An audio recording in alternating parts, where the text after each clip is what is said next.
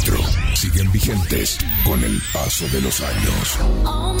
Esperamos tus mensajes y pedidos musicales al más 54 223 4 48 46 37. GDS, la radio que nos une. GDS.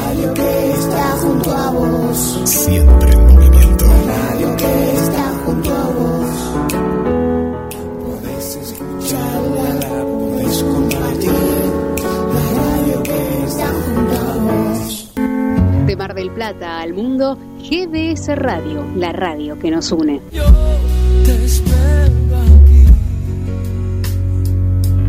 Comienza. Estás escuchando Hablemos de Salud entre el almuerzo y la siesta con la conducción de Gabriel Magnante. A través de GDS Radio Mar del Plata.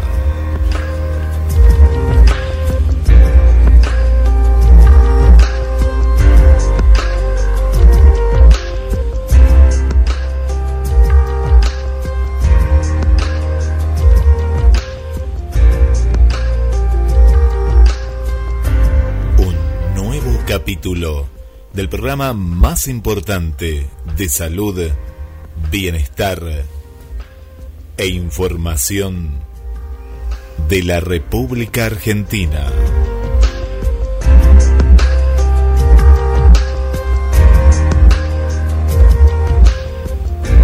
Fin de semana de Semana Santa, no descansamos.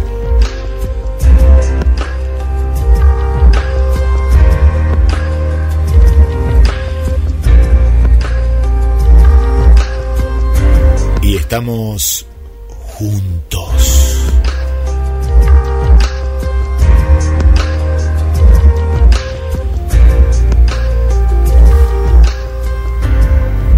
Noticias. Informes especiales. Y Gabriel Magnante. Bienvenidos a Hablemos de Salud, entre el almuerzo y la siesta, la propuesta de cada sábado en el cual todos aprenderemos un poco más de salud, bienestar y calidad de vida. Los laboratorios que están elaborando la vacuna contra el COVID-19 están trabajando al máximo de su capacidad, redoblando los esfuerzos para poder producir la mayor cantidad de vacunas posible en el menor tiempo para poder llegar a más habitantes del planeta. Como así también están transfiriendo tecnología para que las vacunas se puedan producir en otros eh, lugares o países de la Tierra. Hay algunos países en el mundo que están teniendo una situación muy eh, difícil, delicada relacionada con la pandemia, como Italia, Francia, que entró en confinamiento de un mes, en India, acá en América Latina tenemos Chile, que también ha tomado medidas drásticas para hacer un confinamiento muy este, estricto. Es el caso también de eh, Paraguay, Uruguay, ni que hablar de Brasil. Realmente eh, es un caos lo que está pasando eh, relacionado con la pandemia. La cantidad de personas fallecidas por día es un número impresionante. Ya no tienen lugar en los cementerios para poder eh, hacer la sepultura de los fallecidos. Es una situación eh, muy preocupante la que está viviendo el vecino país de Brasil. ¿Y qué podemos decir de Argentina? Bueno, Argentina también ahora ya ha empezado con la esperada segunda ola del COVID-19, eh, en la cual, bueno, está incrementando las cifras de infectados.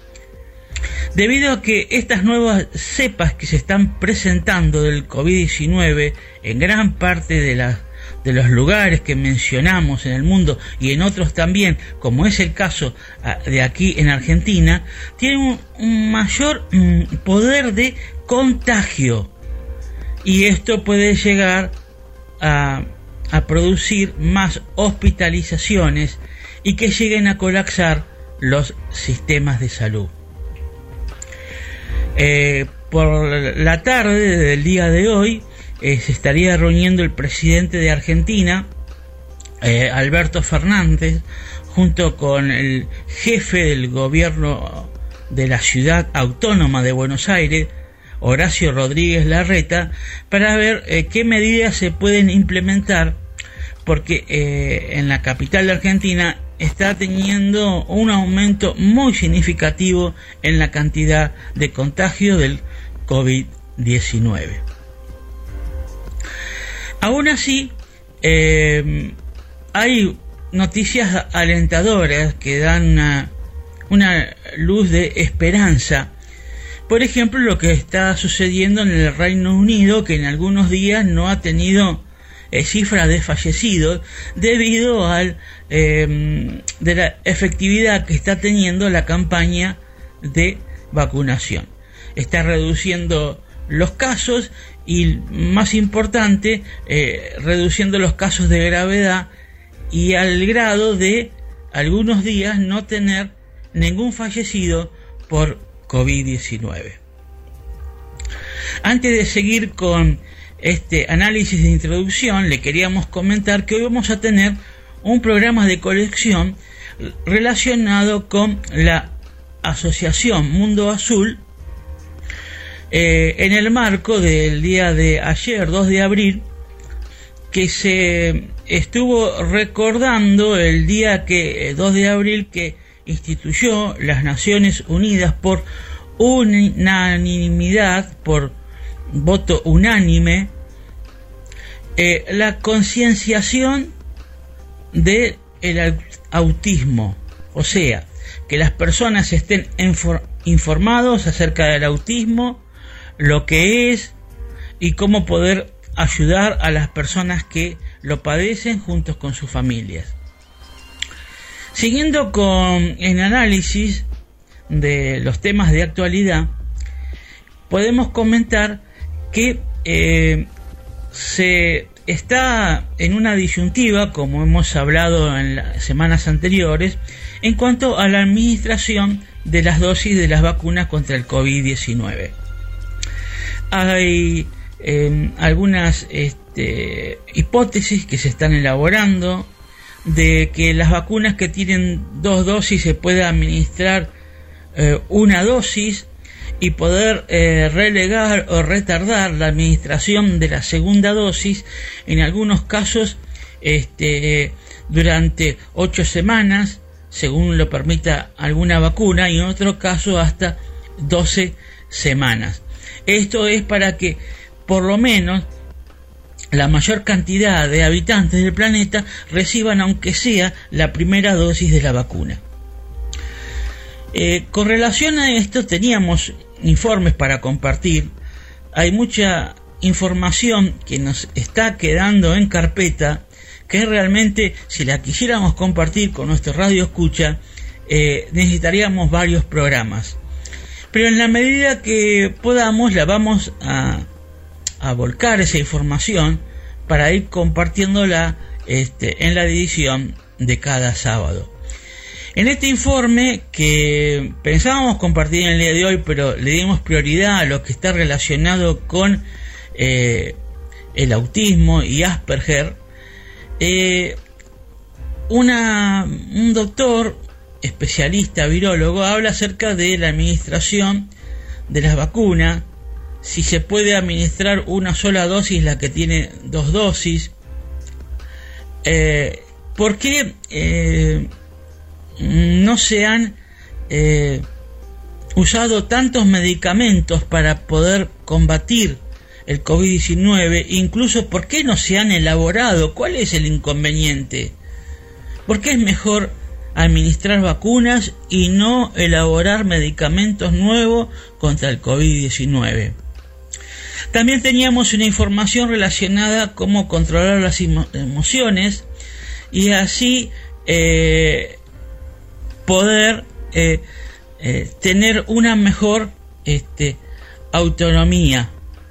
Mm, y eso es lo que vamos a ver en algunos de los informes más adelante. También nos está quedando información relacionada con la máquina más compleja del universo. Sí, el cerebro. También tenemos información que, vamos a ir compartiendo con nuestro radio escucha en la medida que nos permitan eh, las informaciones, quizás de último momento, que tengamos que compartir relacionados con el COVID-19 o con alguna otra situación. Relacionado con la pandemia, eh, estamos viviendo una situación muy delicada en muchos países del mundo como hemos eh, visto en nuestro análisis de introducción. Todavía falta mucho para poder lograr la inmunización eh, de alrededor del 70% de los habitantes del planeta.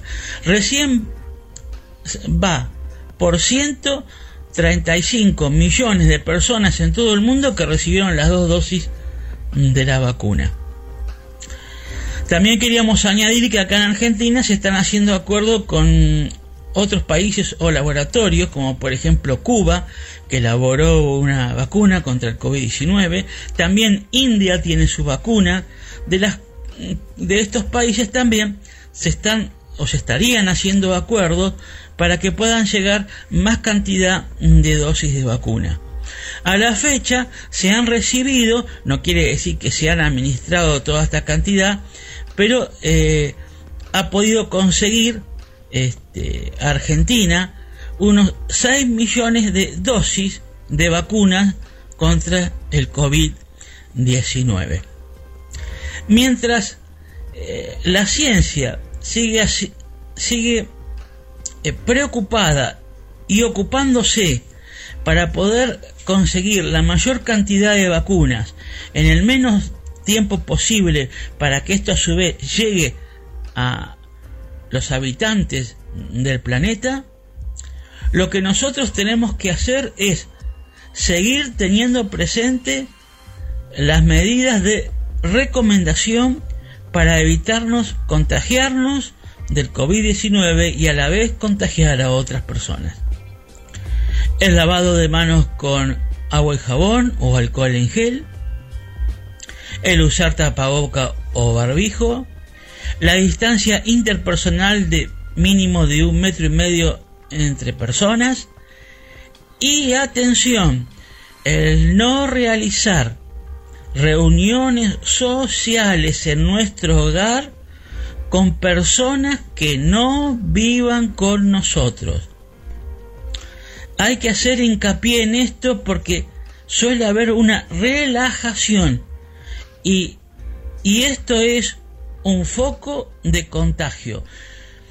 A diferencia de ir a un lugar en el cual un restaurante, una casa de comida, en el cual eh, hay más protocolos, se respetan la distancia, eh, en el ambiente del hogar, eh, no se suele respetar estos protocolos. Uno se relaja, se, quizás no se respeta la distancia y ahí está el problema que podemos contagiar a otro. También una de las sugerencias que se mm, eh, están dando es que en el hogar, debido a que cada uno de los miembros tiene contacto con otras personas de afuera, en la escuela, en el trabajo, cuando va a hacer las compras, en el hogar también es recomendable entre los miembros de la familia usar tapaboca o barbijo. También quería añadirles que acá en Argentina dicen que el foco de infección o de contagio no está tanto en em, quizás eh, las personas que eh, toman el transporte público, van a trabajar, o los chicos que van a las, escuelas porque tienen una burbuja eh, muy, muy bien cuidada, sino lo que eh, le mencionaba hace unos instantes, en el relajamiento de las personas al juntarse con otros en lugares cerrados, especialmente en casa, que no sean personas que vivan en nuestro propio hogar. Así que tengamos presente estas recomendaciones, estas sugerencias. Eh, sí, las vacunas están, pero todavía no están llegando a la, a la mayoría de los habitantes del planeta. Mientras tanto, no debemos bajar los brazos, debemos estar bien alertas y seguir teniendo presente estas medidas de recomendación que nos han dado resultados ya en este más de un año eh, de pandemia que nos acompaña el COVID-19. Ahora, mm, no sé si ustedes lo conocen a un tal Guillermo San Martino, parece que vamos a hacer un llamado a la solidaridad que estuvo perdido en la semana, no sé qué Algunos dicen que estuvo en la banquina de pescadores, no sé si siguen estando, eh, consiguiendo pescado mm, no solo a buen precio, sino fresco. Otros dicen que lo vieron pescando en las colleras. Y hay una tercera versión que me parece que esta es la más acertada, que lo vieron este, degustando frutos de mar. Alguna de estos tres me parece que, digamos, el último es el más acertado.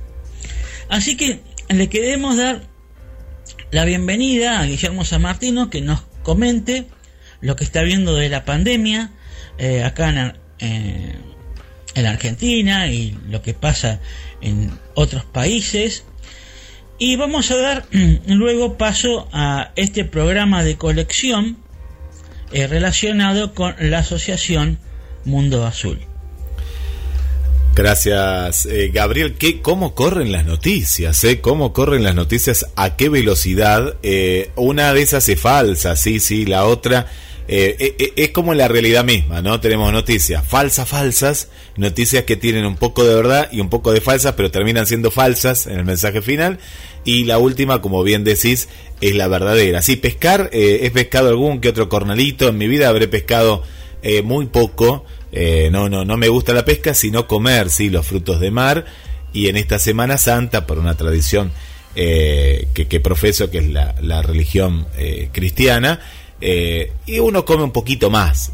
Aunque, bien como hablábamos fuera de producción, todo el año es muy bueno comer pescado y ojalá que pronto traigas algún informe sobre los beneficios del omega 3. Y sí, he comido calamar, me encantan los cornalitos, empanadas de atún, milanesas. No, eh, este fue, estoy saturado de Mega 3 en este, en este fin de semana de Semana Santa. Eh, también eh, me estoy preparando para comer mucho chocolate. Es, es, una parte, es el rito católico, pero por otro lado también es aprovechar a comer estas cosas ricas. Hablando, hablando de un tema un poco más serio, también relacionado con este fin de semana largo de Semana Santa, no solo en la Argentina, sino en todo el mundo, como siempre les contamos, eh, GDS está asociada a varias agencias de noticias del mundo, entre ellas la italiana, la alemana, eh, de, Estados Unidos y, de Inglaterra, y todas parecían que nos informaban de lo mismo, ¿no?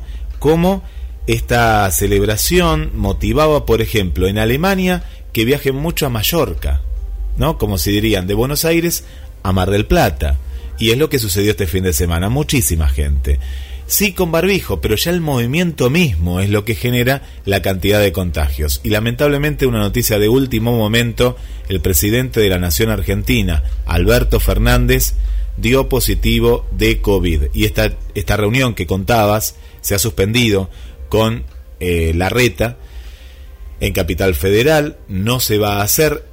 noticias de último momento que estamos informando, me siento bien, y no tengo ningún síntoma preocupante. No tengo la menor idea de cómo me contagié, dijo Alberto Fernández. Por otro lado, desde el Centro de Investigación de Epidemiología y Microbiología, Nikolai Gamaleya, creador de la vacuna Sputnik B, lamentó que Alberto Fernández se haya contagiado de coronavirus pese a haberse aplicado la primera dosis y le deseó una rápida eh, recuperación. Y en su mensaje de aliento al presidente, los creadores de la vacuna rusa aprovecharon para remarcar cómo funciona y qué previene y en qué medida lo hace. Esto, Gabriel Magnante, vos Gaby vas a estar ampliando la, la semana la semana que viene.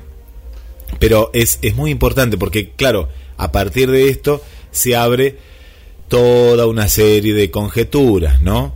Eh, de cómo, pero si estaba vacunado el presidente, pero cómo, te podés volver a contagiar y, cómo puede ser, bueno, y todo esto reabre, eh, reabre todo este debate, ¿no? Un, un, debate en el cual es bueno informar, es bueno que todo esto pase, no que se haya contagiado el presidente o que se haya contagiado tu vecino o como nos cuentan, eh, hay, hay un tema, ¿eh? hay un tema. Alberto Fernández, último momento, dice, está claro que si no me hubiese vacunado como corresponde, la estaría pasando mal. Y lo que desde Rusia, esto es muy importante, yo voy a dar esta frase, esta frase, Gabriel, como adelanto para que la semana que viene se analice en profundidad. Justamente dicen, si la infección se confirma, la vacunación garantiza una recuperación rápida, sin síntomas graves. Eh, ¿Por qué hablan de la confirmación? Porque bueno, está en este proceso ahora en estos eh, en estas horas porque fue un PCR, ¿no? Eh, que dio positivo, pero después viene una confirmación del mismo. Pero lo más importante es justamente esto, ¿no? Está acá está en inglés, en ruso. Esta noticia está dando vueltas al mundo. Le decíamos una rápida recuperación. Añade en este tweet de, de la Sputnik B sin la infección, justamente la vacunación lo que garantiza es una recuperación rápida sin síntomas graves. Bueno, esto, ha, impactado y de lleno y, y, es un claro ejemplo. El presidente dice, no, no sé dónde me contagié. Bueno, en algún momento el presidente se relajó. Algo pasó, ¿no? Algo pasó, algo sucedió, eh, pero no sabe. Bueno, esto le pasa también a, mucha gente. Pero me sumo a lo que vos decís, Gabriel, me sumo a esto de que no tenemos que estar con personas que no conocemos. Pero por favor, háganlo esto, háganlo, porque se relajan. De pronto están en un lugar y aparece alguien que no conocen y, ahí está el contagio. Y esto le ha pasado al presidente, le ha pasado a mucha gente, o de pronto capaz con alguien cercano, porque eh, su pareja, su hijo, algún funcionario, tal vez que va a dar positivo, y ahí justamente se arma el mapa de, de, los contagios. Mucha gente, Gabriel, por el otro lado, contenta con la vacunación y contentos nosotros con, eh, bueno, gente que tenía muchas dudas y está muy feliz. dudas a la hora de vacunarse hace seis meses. Escuchas asiduos del programa y de pronto nos cuentan con mucha felicidad y con mi asombro, ¿no? Cuando me llega la noticia digo, qué bueno, y con mi alegría también, que soy el primero receptor de las noticias y después digo, qué bueno, y felicito a esta gente que hoy nos ha dejado su mensaje y la que todavía no lo dejó si lo quiere dejar, de que se ha vacunado y está contenta y nos muestra la foto con el cartel, con el cartoncito, el cartel digo, el cartoncito que te dan. Eh, eh, de último momento, si hablamos de último momento, nuestro amigo Tito está contento porque el lunes lo van a vacunar, el lunes lo van a vacunar está muy feliz también. Bueno, esto es lo bueno, estar contentos. El amigo Carlos del barrio Belgrano lo van a vacunar el lunes también. Vacúnense. Porque si te agarras el COVID sin la vacuna, bueno, puede ser que el destino final sea la muerte. Si te vacunas, vas a zafar. Vas a zafar. Bueno, así de simple, ¿eh? Después ahondaremos la semana que viene. Un beso muy grande para Andrea. Tanto Andrea Caldes de Mar del Plata como Andrea de Necochea, que está muy atenta escuchando este programa porque a, su pequeño, hermoso hijo, eh, hace pocos meses dijeron que tiene autismo. Bueno, y justamente estos programas como el Hablemos de Salud vienen muy bien, muy bien para, bueno, aprender, aprender de las experiencias, aprender de, los profesionales. Y, es muy importante que estas fechas sirvan no solo para decir que un 2 de abril eh, es el Día Mundial eh, del Autismo, sino para aprender de qué se trata, informarnos, y, justamente hablemos de salud está en esta, en esta causa. Volvemos, Gabriel, con cuántas noticias, ¿eh? qué programa que se viene hoy y qué programa, yo ya me estoy adelantando, se viene el sábado que viene con un montón de interrogantes, con toda esta movida que, que se está dando. Y voy a decir lo último, porque es como vos decís, ¿no? Tanto las escuelas, restaurantes, lugares públicos, se hacen todos los cuidados y ahora vi más cuidados todavía. Bienvenidos por esos cuidados. Pero a vos, que estás del otro lado, que tenés síntomas, si no, debe ser un resfrío por el cambio de clima, no te quedes con esa duda, porque si no vas a contagiar a todos los que tenés al lado tuyo. ¿Sí? Hacete el test, averiguá, llamá, porque si no, esta pandemia, si no la paramos nosotros, no la para nadie, ¿eh? sumado las vacunas y todo, pero si nuestra responsabilidad no se cumple en lo básico, en lo básico que contaba Gabriel, como un mantra tenés que decir, dejate el barbijo, ponete el barbijo, lavate las manos, no te juntes con personas que no conoces, si tenés síntomas, andá y sacate la duda, no tengas miedo, porque todos hablamos, bla, bla, bla, pero cuando tenemos un, algo decimos, no, no, tengo, porque lo he escuchado, lo he escuchado, lo he escuchado, no, no, tengo chuchos de frío, no, fue un cambio de clima, no, que esto, que lo otro, sacate la duda.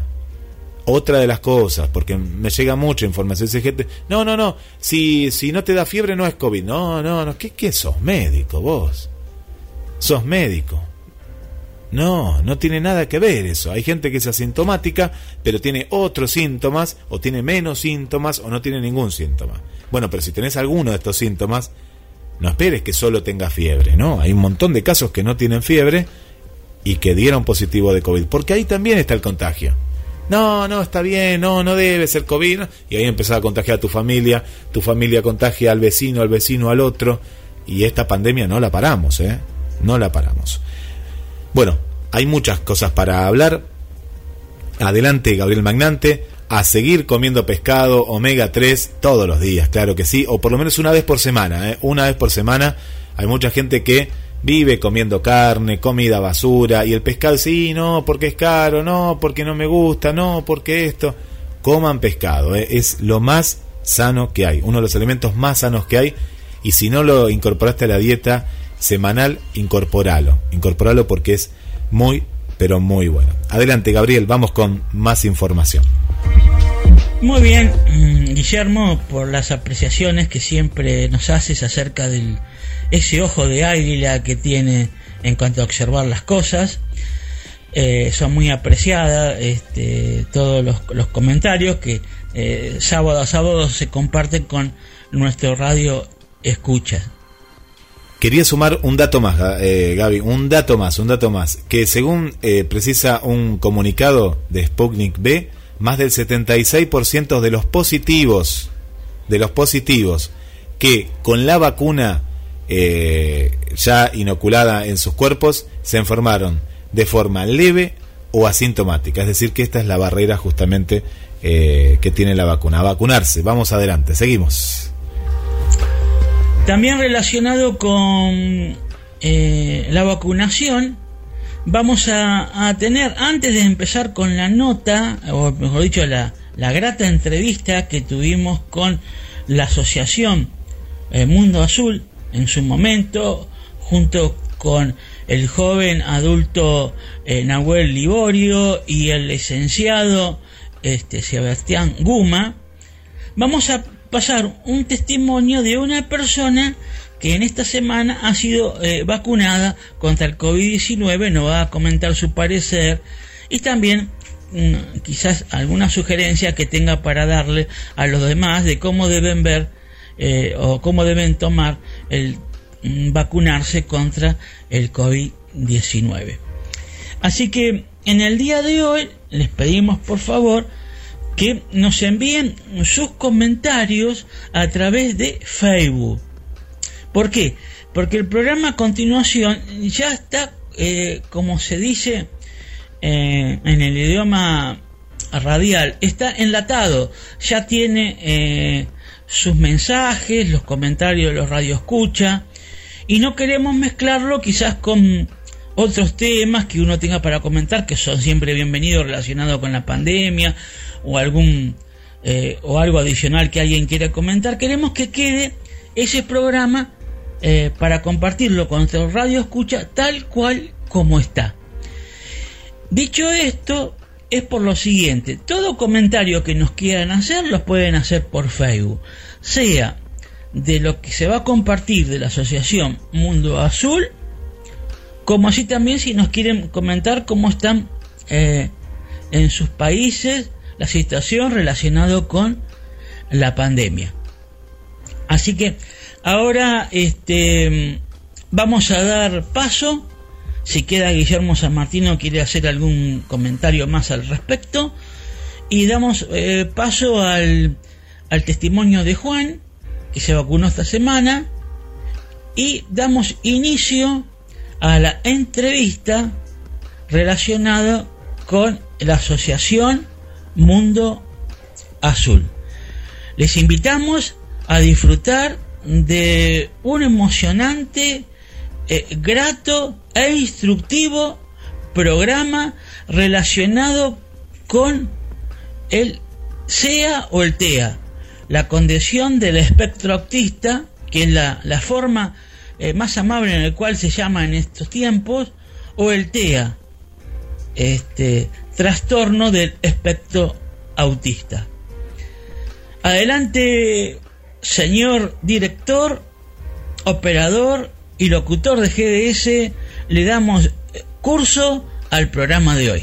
Como Gabriel, gracias Gaby, eh, comunicarse a través de, Facebook, los mensajes hoy en este programa especial, otro programa de colección para poder eh, compartir con, con todos ustedes que nos pone muy, pero muy, muy contento, muy contento.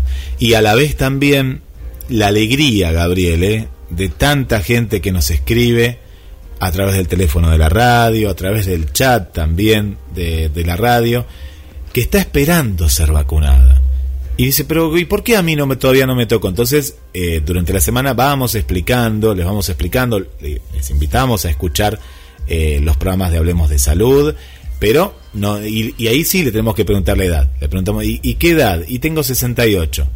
Ya va a llegar todavía. Entonces le vamos explicando, nos cuentan desde qué lugar nos están escribiendo. Eh, eh, los mensajes que nos han llegado esta semana son todos de, tanto, muchísimos de Mar del Plata, y en general de la Argentina, de Capital Federal nos han llegado, de Gran Buenos Aires, de diferentes lugares. Y, hay que esperar, estamos ahí, estamos a un paso, ¿no? estamos a un paso, cada uno en este camino lo afrontamos juntos, pero qué alegría, ¿eh? qué alegría que la gente recibe cuando, cuando recibe la, la noticia que, se ha vacunado con muchísima, eh, con muchísima, muchísima alegría y eso nos pone también a nosotros eh, contentos por, por este plan de vacunación en la Argentina, en todo el mundo. Así que adelante, adelante amigos. Con respecto a la vacuna contra el COVID, me vacuné esta semana gracias a un operativo de vacunación que se realizó en la Casa del Teatro, donde yo vivo, y que gestionó la señora presidenta de la Casa del Teatro, Linda Pérez, con las autoridades, gracias a ella, fuimos todos vacunados. En mi caso particular soy alérgico, por lo tanto la doctora que estaba a cargo me pidió por favor que no me retirara por un rato porque quería observar la reacción, si había algún, eh, algún efecto por la alergia, ¿no? Pero excelentemente atendido, muy bien, un poco mareado, quizás por los nervios, me planchó un poco, me aconsejó luego que me, que me acostara, que, que descanse, pero muy bien, todo fenómeno, muy bien. Nos cuenta en este caso Jorge, ¿eh? Jorge Marín, conductor, ahora está de oyente, puesto lo lindo de compartir, eh, que fue la vacuna eh, que proviene de India, en el caso del amigo Jorge. Juan, nuestro querido Juan, eh, Juan, que si nos envías el mensaje de audio, bueno, va, va a pasar para la semana que viene, pero sí nos escribe, nos escribe el amigo Juan, nos manda su foto, que está muy contento, muy contento de haber sido vacunado, en el caso del con la vacuna Sputnik B y eh, le dieron la primera dosis, fue muy bien atendido también. Y esto que contaba Jorge, también nos escribe Juan, con respecto a que muchas veces influyen los nervios, ¿no? Los nervios previos. Él también, mirá vos qué casualidad, ¿no? Juan también decía, eh, por el tema de la alergia y demás, dice que le informaron muy bien en la, en la previa, uno puede ir consultando a, las diferentes personas, enfermeros y enfermeras que están ahí, atienden muy bien. E, esto es lo que se resalta, Gabriel, en todos los casos. La excelente atención que hay en, en los vacunatorios, los diferentes vacunatorios. ¿eh? La, atención es, es muy, pero muy, muy importante. Eh, y aparte la contención, ¿no? Porque es, eh, es, una, es una manera de contener, ¿no? De de, de, contención, porque en ese momento todos estamos nerviosos. ¿Cómo no vamos a estar nerviosos? Todos. Buenos días, Gabriel. Buenos días, Guillermo. ¿Qué tal? Hablemos de salud. Bueno, me llegó el día para darme la vacuna, el lunes. Tengo que ir al Club Chapadmalal, tan lejos, más de 30 kilómetros. Y bueno, eh, lo lindo que me van a vacunar, así que eh, era para decirle eso y que tengan un feliz sábado santo y felices Pascuas para toda la gente linda de GDS, la radio que nos une.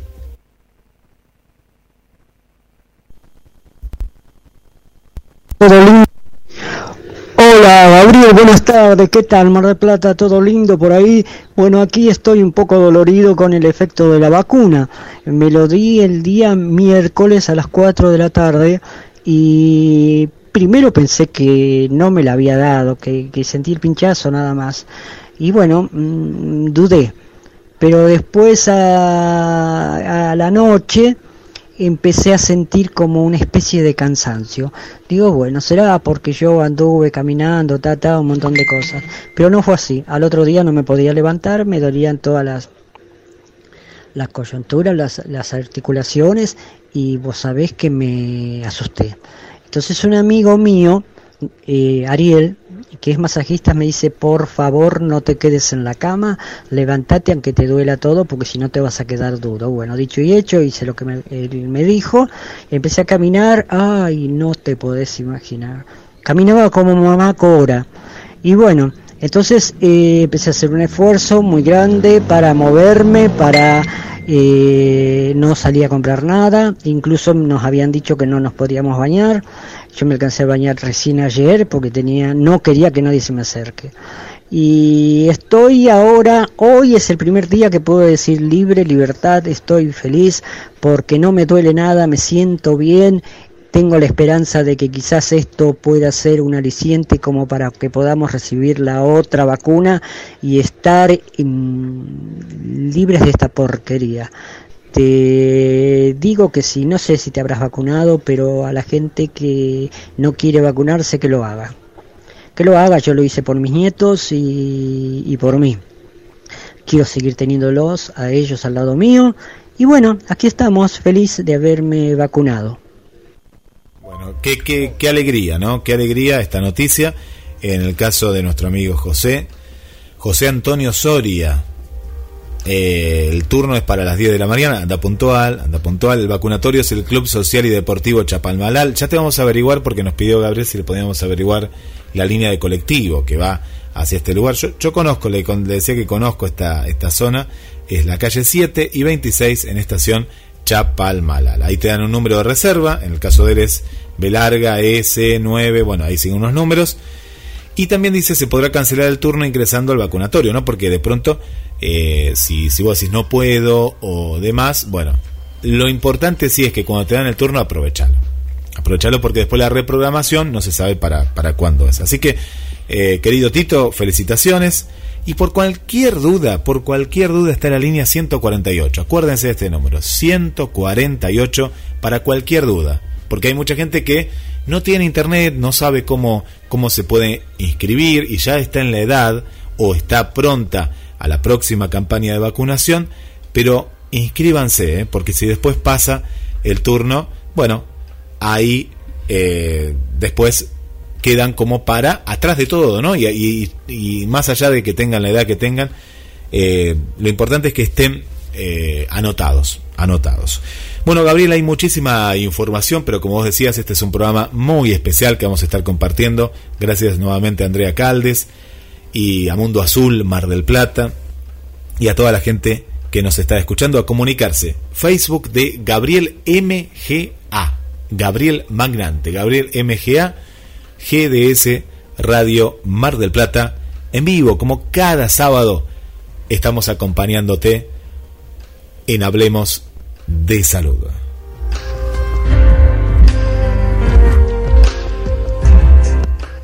Hola, hola Gabriel, ¿cómo estás? Hola Guille y a toda la audiencia de Hablemos de Salud. Muchísimas gracias de nuevo por la invitación y por volver a pasar el, programa de hace dos, años atrás junto a Nahuel y al licenciado Guma. Muchísimas gracias en este, en esta, en este comienzo de abril eh, mes de concientización del autismo. Si bien ayer fue el día, nosotros durante todo el mes vamos a seguir hablando e informando sobre el TEA. Eh, las familias, les contamos que las familias de Mundo Azul estuvieron en la MUNI, cerca de la MUNI, eh, por la plaza y por la Plaza España también, y a otros puntos del, del centro repartiendo folletería y acercando información, porque creemos que la información es súper importante y la toma de conciencia, ya que hay uno cada 52 niños con autismo. Es un número bastante importante y a tener en cuenta, por eso la toma de conciencia y acercar la información. Durante eh, varios años consecutivos se hicieron eventos y se hacen eventos en todo el mundo, se hacen eventos de, juntadas, de familias, de corcaminatas, de caravanas, de, encuentros.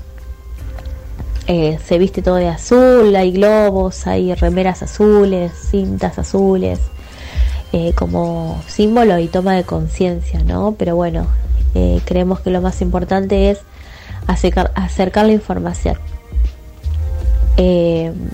estuvieron los payas, la ONG Los Payas, estuvieron también por la MUNI haciendo una actividad simbólica. A todos los que iban pasando eh, los invitaban a mirar a través de la ventana del autismo, en donde cada uno se acercaba y había una ventana con, con un celofán color azul y del otro lado había una frase que las personas iban leyendo en donde decía ah, no este mi mundo es el mismo que el tuyo o tu mirada amigable hace la diferencia, o el autismo necesita amigos, bueno, diferentes frases alusivas y de toma de conciencia también. Em, bueno, por ahí contarles que nosotros durante el año pasado en pandemia no dejamos de trabajar, mantuvimos nuestras charlas de contención familiar y nuestro taller, nuestro juego, nuestro taller de juegos teatrales eh, lo hemos hecho todo virtual, ¿no? Y hemos también eh, ofrecido a las familias diferentes charlas por Met y por Facebook Live y, e Instagram con profesionales. Y este año vamos a seguir, este año no paramos, seguimos con lo mismo. Eh, vamos a intentar de que las charlas con atención familiar quizás ahora al principio empiecen a ser virtuales, pero eh, la idea es llevarla a lo, presencial. Está el taller eh, TEM, que es para padres de niños que recién comienzan con el diagnóstico, que tienen poco o nulo lenguaje, que es un taller de herramientas para padres exclusivo, un taller gratuito con entrega de material. Y el taller LEA para niños adolescentes y adultos. ¿sí? taller LEA es un taller que eh, la sigla lo dice, ¿no? Lectura, escritura y actuación. Em, ese lo vamos a llevar a cabo durante todo el año. Dentro de poquito ya va a salir el flyer y la información para las inscripciones. ¿Y qué más les puedo contar? Eh, no, por ahí hacer hincapié ¿no? en la toma de conciencia que nosotros por ahí queremos eh, eh, informar a la gente y por qué es, importante, ¿no? Es importante para que las escuelas sean más inclusivas, eh, para que todos accedan a las intervenciones, porque sabemos que la mayoría tiene obra social, pero no todos acceden a las intervenciones, las obras sociales a veces ponen trabas y las personas que no tienen obra social la pasan muy mal, muy mal, porque realmente el Estado no está presente. Entonces, eh, me parece que hay que llevar más la información a los centros de salud para que estén más informados y se involucren un poquito más. Eh, también para que los jóvenes y adultos, ¿no? que ya terminan la escuela y empiezan con esa transición de la vida a la vida adulta, ¿no? puedan lograr su independencia y puedan incorporarse dentro de lo laboral, que es lo más difícil y es el miedo que tenemos todas las familias, que va a pasar el día de mañana. Entonces es sumamente importante la toma de conciencia y preparar a esta sociedad para recibir a las personas con TEA, que no son ni más ni menos que personas con derechos y, y que miran, de, ven el mundo de una manera diferente a nosotros, procesan la información de una manera diferente, pero eh, no es imposible, es, es posible, es posible eh, convivir y es posible lograr la, independencia y es posible lograr eh, que ellos, ellos estén dentro de nuestra sociedad y que puedan hacer una vida normal, como todos. Así que es un trabajo mancomunado, es un trabajo de las familias, de los terapeutas, de la escuela y de la sociedad. De la sociedad más que nada. ¿Y quién mejor que los padres y las familias que acerquemos la información? Así que bueno, eso es eh, un poco contarles lo que estamos haciendo y el mensaje para este 2 de abril a las familias, más que nada, las familias que recién comienzan y que reciben un diagnóstico. El diagnóstico de TEA no es una sentencia, es la puerta, o mejor dicho, es eh, es una partecita del comienzo de un camino, ¿sí? Eh, no tengan miedo, no tengan miedo y acérquense a padres que les está pasando lo mismo, a grupos, asociaciones, no se sientan solos, pregunten y trabajen en equipo, escuela, terapeutas y padres en equipo, porque en equipo todo es más fácil y es mejor para la persona con TEA. Eh, bueno, muchísimas gracias por el espacio y nos estamos hablando.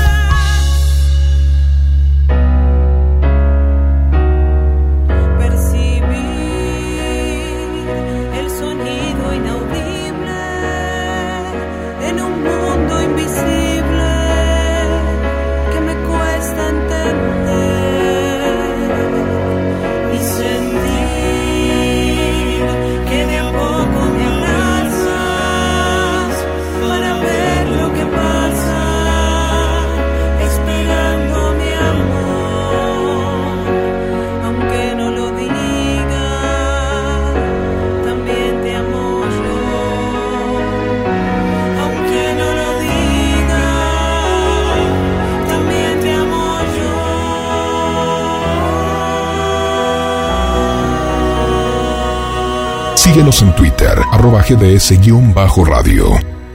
En 1944, un médico pediatra australiano, Hans Asperger, observó a cuatro niños en su práctica y notó alguna dificultad, anomalía en cuanto a relacionarse socialmente. Él la llamó a, este, esta dificultad autismo, ¿no? O síndrome autista. Eh, por su impedimento para poder relacionarse socialmente eh, estas personas que, o estos niños en este caso que tenían eh, ese tipo de conducta. el Asperger o también el autismo, que después lo vamos a, explicar que está, no es lo mismo, pero está relacionado. Uno está dentro de otro, como quien dice, para hacerlo, ya vamos a, explicarlo mejor. es una, una condición, algunos le dicen trastorno, que la persona que lo padece lo acompaña durante toda la vida.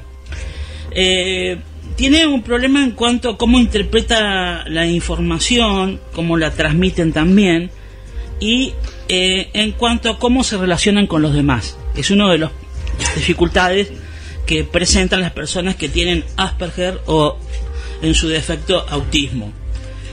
Em, ¿Cuáles em, son las causas? Bueno, no están establecidas claramente, pero en la comunidad científica hay un consenso que es em, algo de orden neurobiológico. También el mismo consenso hay a nivel universal que este síndrome no viene ni por problemas afectivos ni por la educación que se recibe. Eh, se manifiesta eh, de manera más acentuada o influye más en los varones y no tanto en las mujeres. Pero en estas, en las mujeres, eh, es más sutil y camuflado el poder llegar a hacer el diagnóstico si tienen este síndrome, sea Asperger o autismo. Para poder analizar de manera más detallada lo que es este síndrome, tenemos en nuestros estudios a tres personas que le damos una cordial bienvenida, que es Andrea Caldes, Nahuel Liborio y el licenciado Sebastián Guma. Cada uno de ellos, dentro de lo que es eh, su campo, nos va a ayudar a entender un poquito mejor lo que está relacionado con eh, el Asperger o autismo. Vamos a comenzar con Andrea. Primero le vamos a, preguntar que se presente, qué está haciendo en la actualidad, cuál es su actividad relacionada con esto. Hola Gabriel, bueno, gracias eh, por la oportunidad. No, por favor. Hola Guille. Bienvenida. Eh, gracias. Eh, bueno, yo soy mamá. Sí. mamá de Bauti. Bauti tiene 13 años, diagnosticado desde los 4 años con síndrome de Asperger y eh, actualmente pertenezco a la asociación Mundo Azul de Mar del Plata. Eh, hace siete años que estamos eh, como grupo de padres y hace muy poquitito, hace meses, como asociación. bueno, esa es mi actividad actual. Está bien, muy bien. Le vamos a preguntar a Nahuel, ¿qué estás haciendo en la actualidad? ¿Qué, qué cosas realizas? Reparación de PC. Estoy viendo animarme justamente a destripar máquinas. Ah, muy bien. excelente. La, la radio no, por favor. no, no, no, no, no hace falta, anda bien. No, pero sabe mucho Nahuel, ¿eh? yo estuve charlando en la previa y es impresionante, eh, me hizo todo un diagnóstico desde las máquinas hasta la tecnología, se bajó la aplicación de, de la radio, la última. Eh, bueno, qué, qué, interesante, ¿no? Eh, contanos. muy bien, así que lo vamos a tener presente. Que que en algún momento opera este en la parte de sonido, ¿por qué no? ¿Eh? ¿Eh? muy bien. Y le preguntamos a Sebastián, bueno, eh, que nos hable un poquito de cuál es su actividad. Eh, bueno, gracias por la invitación. No, por favor. Y yo trabajo como, como psicólogo en, el campo de, casi exclusivamente en el campo del autismo y me dedico al diagnóstico, al tratamiento o sea, la, terapia cognitivo-conductual más específicamente, y sobre todo la orientación a, la familia, a los padres y también a, a hacer todas eh, actividades de divulgación, charlas, dar una mano en donde haya que hablar sobre el tema para, para hacer difusión, para hacerlo más visible. Y, y bueno, siempre estoy en continua formación en este momento, así de que siempre aprendiendo de, de- de este campo tan, tan vasto. ¿no? Muy bien. Bueno, seguimos contigo porque así por lo menos nos abrís el abanico un poco acerca del síndrome que estamos tratando. Eh, queremos saber tanto de, de autismo o Asperger, vos vas a explicar la diferencia, acerca de los síntomas, características, etcétera. Bien, Eh, la mejor manera de entender eh, los trastornos del espectro del autismo es eh, las definiciones oficiales son la- las digamos las más claras, esclarecedoras, porque en el momento de dar los diagnósticos, bueno, actualmente el, el manual DSM-5, que es digamos la ciencia oficial, también hay otras visiones del autismo, pero eh, básicamente son los criterios que se siguen utilizando, han definido los trastornos del espectro del autismo como el autismo, el síndrome de Asperger, el trastorno desintegrativo infantil y los trastornos generalizados del desarrollo no especificados. Estos son los TEAS. Eh, dentro de los TEAS eh, hay cuatro cri- criterios que se deben cumplir eh, para que se pueda estar hablando de TEA y es el déficit persistente en la comunicación social y, la interacción social. ¿sí? Bien. Entonces, este es un criterio. Eh, dentro de este criterio podemos eh, ver que hay problemas o déficit en la reciprocidad social y emocional, que es la conexión a través de la empatía, el poder entender la perspectiva del otro, ¿no? Eh, el poder ponerse en los zapatos del otro y poder actuar en consecuencia en distintos contextos, pudiendo adaptarse, ¿no? Esto, digamos, es un criterio, pero también deben cumplirse otros criterios, que son patrones de conducta, intereses y actividades que son restringidos y repetitivos Claro. para poder estar hablando de autismo. Y también tenemos que entender que esto tiene que haber aparecido en la temprana infancia y se tiene que manifestar, eh, de pronto tarda eh, un tiempo y se manifiesta o eclosiona toda la sintomatología cuando los recursos de afrontamiento de la persona no alcanzan para gestionar las situaciones de presión social o de demanda social externa. No, Entonces, no. ahí aparecen. Y Claro. como dijiste bien Claro. vos, hay casos en donde hay estrategias compensadoras y la persona las ha desarrollado, va como enmascarando Sí. eh, todos los síntomas a, a un coste emocional y psicológico importante. Esto es especialmente importante para el tema del diagnóstico de mujeres que son enmascaradoras expertas y sufren mucho por esto. Pero bueno, tarde o temprano los síntomas aparecen. Claro. El último criterio para poder hablar de autismo es entender que todo este conjunto de síntomas tiene que afectar las áreas laborales de la vida, digamos, para interferir en la vida de la persona, ¿no? Sí, sí, en todo lo que es su, su actividad en conjunto, ¿no es cierto? Exactamente. Y, y también lo que venís refiriendo, eh, de lo que yo interpreté, que lo dijiste muy bien, eh, las demandas sociales de un niño no son lo mismo de una persona más grande, porque a veces cuando son niños eh, queda un poquito desapercibido, disimulado el hecho de que porque todo niño hasta cierta edad no se relaciona mucho con los mayores o con la gente del, del- del alrededor. Pero cuando ya avanza la edad, digamos, de niño, va entrando ya más a adolescente, digamos, y sigue teniendo esa misma conducta de cuando era niño, uno dice, algo está pasando. Exactamente. ¿O no? Exactamente, es muy interesante esto porque para empezar que el Asperger, por ejemplo, recién empieza a verse a partir de los 7, 8 años. Claro. Hay que entender que es un nene con más capacidades que en el caso del autismo donde la sintomatología es mucho más clara y hay una intervención y un diagnóstico mucho más temprano. Entonces, en el juego, en el estar diario del nene, hay una sintomatología que aflora de una manera contundente en el caso del autismo eh, y, y en el síndrome de Asperger dura un poco más la capacidad, tarda más tiempo en detectarse porque eh, solamente se detecta a través de cosas sutiles como el juego, la interacción, ¿no? Claro. Eh, el ajuste en, en- en temas de empatía ante la presión social. Eh, sí. Ahora, eh, según lo que estás comentando, eh, el Asperger es un poquito que mm, la persona tiene un, un poquito más de relación con su mundo y el autista un poquito menos, ¿no es cierto? ¿Puede ser? Exactamente, porque eh, cuando estamos hablando de autismo nos vamos a hablar eh, de, de un digamos de un nivel de apoyo que va a necesitar la persona muy sustancial como se define porque el nivel de gravedad o el nivel de severidad eh, va a hacer que los apoyos eh, muchas veces en, en el, en el caso del autismo hay eh, discapacidad intelectual, también hay eh, unos problemas con el lenguaje, en la adquisición del lenguaje, el autismo de alto funcionamiento no tanto, pero esto requiere un apoyo muy importante. En cambio, en el caso del Asperger son chicos que no han tenido retraso del lenguaje, tienen unas capacidades cognitivas importantes, muchos llegan a, estudiar en, carreras universitarias y entonces, lógicamente, el- la, la problemática adquiere otro cariz.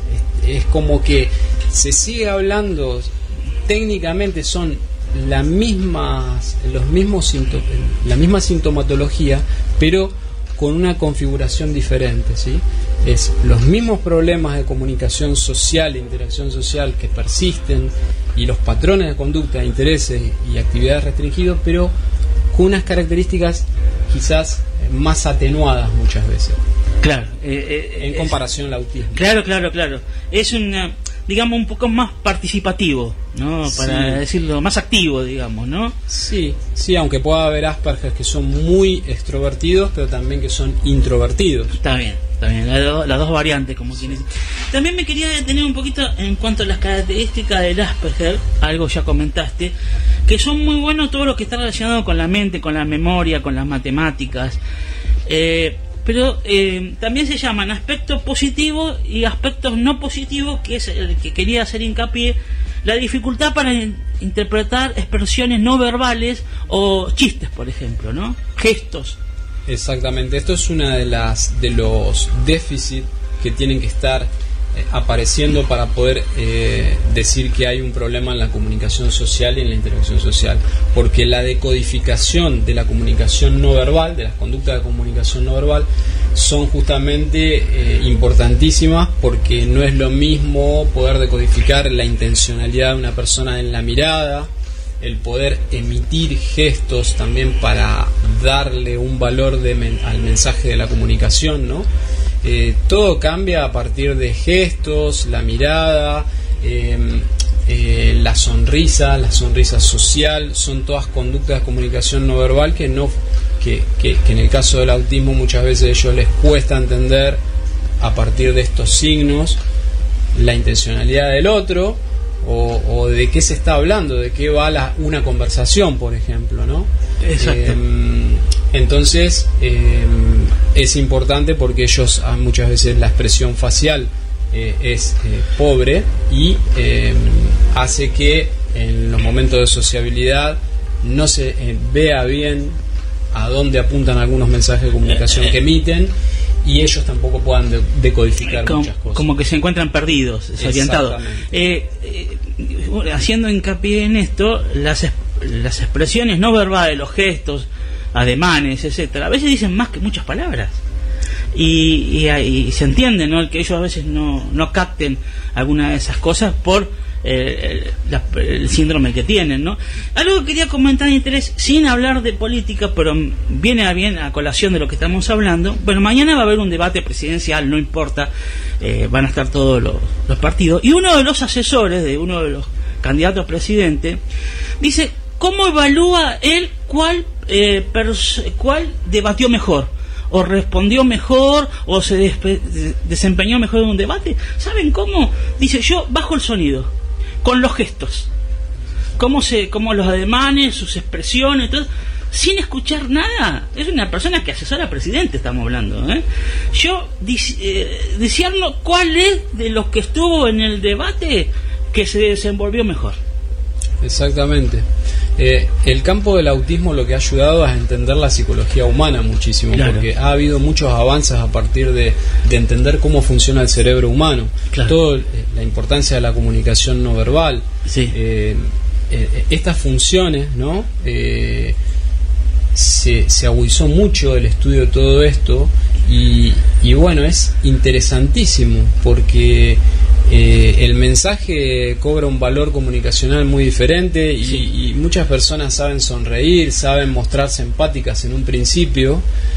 Y, y bueno, luego sabemos que muchas veces no son tan eh, compasivas, pero saben simular la empatía y, y tienen una capacidad de engañar o de envolver a través de justamente todos estas eh, ademanes, gestos, eh, tonos de la voz, eh, el manejo de lo gestual, ¿sí? De, Sí. Lo, de lo no verbal. Sí.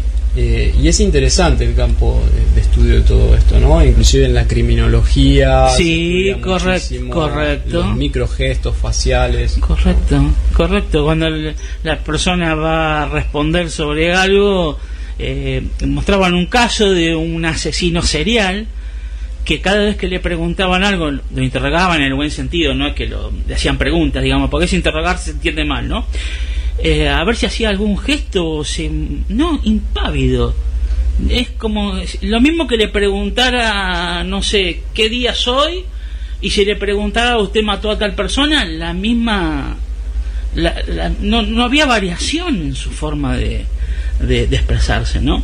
Y también algo que es interesante que estaba viendo, que los seres humanos estamos capacitados para enseñar matemática, historia, geografía, pero no para enseñar cosas que son innatas, que vienen de la, de la naturaleza misma, como ayudar a alguien a relacionarse socialmente, ¿no?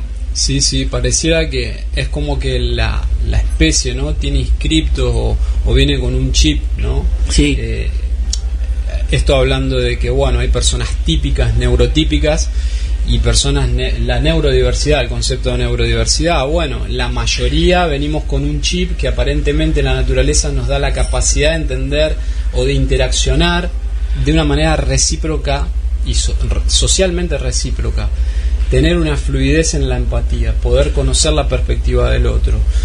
Eh, esto es una habilidad que es importante para la supervivencia, ¿no?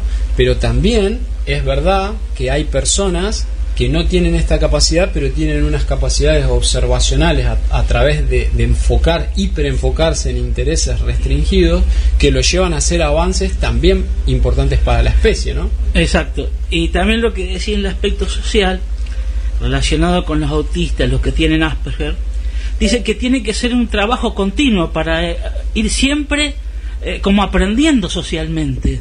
Sí. Eh, es algo que eh, muy intenso esto, ¿o no? Es muy intenso, es un es como sistematizar, es una sistematización social, es empezar a estudiar, ellos comienzan a ser como si fueran extranjeros en su propia tierra y son investigadores sociales, detectives sociales, comienzan a, a entender, eh, a ensayar qué es lo que tienen que decir, eh, informarse sobre temas generales para poder participar en una conversación, interiorizar cosas de una manera más bien mecánica, ¿no? A través de juntar información de qué es lo que está pasando, cómo, cómo piensan los demás, qué es lo, lo apropiado, pero siempre hay un esfuerzo, no es fluido. Y además, el cambio de, de contextos es lo que muchas veces en la terapia nosotros podemos enseñar habilidades sociales, de cómo comportarse, pero los chicos o las personas con autismo cuando salen a distintos contextos y se encuentran con situaciones cambiantes, ellos van a intentar mantener la invariancia, o sea, la- eh, que, que- que nada varíe, mantener rutinas, Sí, sí. Eh, a- eh, aferrarse a determinadas rutinas, porque los cambios los van a desestructurar y el, el mundo social es caótico. Y entonces siempre es como que en, en- en determinado punto tienen que empezar de nuevo y hay un esfuerzo grande, ¿no? Exacto. Eh, incluso vivimos en una sociedad que tiende a hegemonizar todo. Al que piensa y actúa diferente, tildarlo de raro. No solo el que tiene Asperger, sino a todo tipo de personas. Porque a veces está esto eh, eh, socialmente establecido. ¿Y si todo el mundo lo hace? ¿Y si todo el mundo lo dice? Bueno, atención. No porque todo el mundo diga algo, ni porque todo el mundo haga algo, que decir que está bien lo que hacen. ¿no? Nos encontramos con gente capaz que hace cosas por tradición, porque la hace otro, pero eh, no, no, no- saben ni lo que hacen a veces. Entonces, ir contra lo que está establecido se le tilda como raro, pero la persona que tiene Asperger o autismo o cualquier otro tipo de discapacidad son eh, eh, personas, no objetos, personas que necesitan ser consideradas, respetadas, amadas, eh, etcétera, ¿no? Bueno, hasta acá lo hacemos descansar un poquito a Sebastián y vamos a pasar un- acá tanto a Andrea y después a Nahuel. La pregunta que yo quería eh, formularte, Andrea, eh, ¿cómo eh, afecta o afectó al entorno familiar el tener a alguien con síndrome de Asperger? ¿Cómo lo tomaban ustedes? ¿Cómo llevan su día a día hoy por hoy? Etcétera. Em, nosotros recibimos el diagnóstico cuando Bauti tenía cuatro años y bueno, fue paralelo a, la entrada del jardín, ¿no? Este, no, nosotros no habíamos, eh, no le habíamos anotado en salita de tres porque no dejaba los pañales, entonces esperamos a salita de cuatro y este, bueno, conjuntamente habíamos decidido que le, le sacábamos los pañales pero que avisábamos al jardín, como el jardín estaba a una cuadra y media, que podía ir en cualquier momento por alguna necesidad.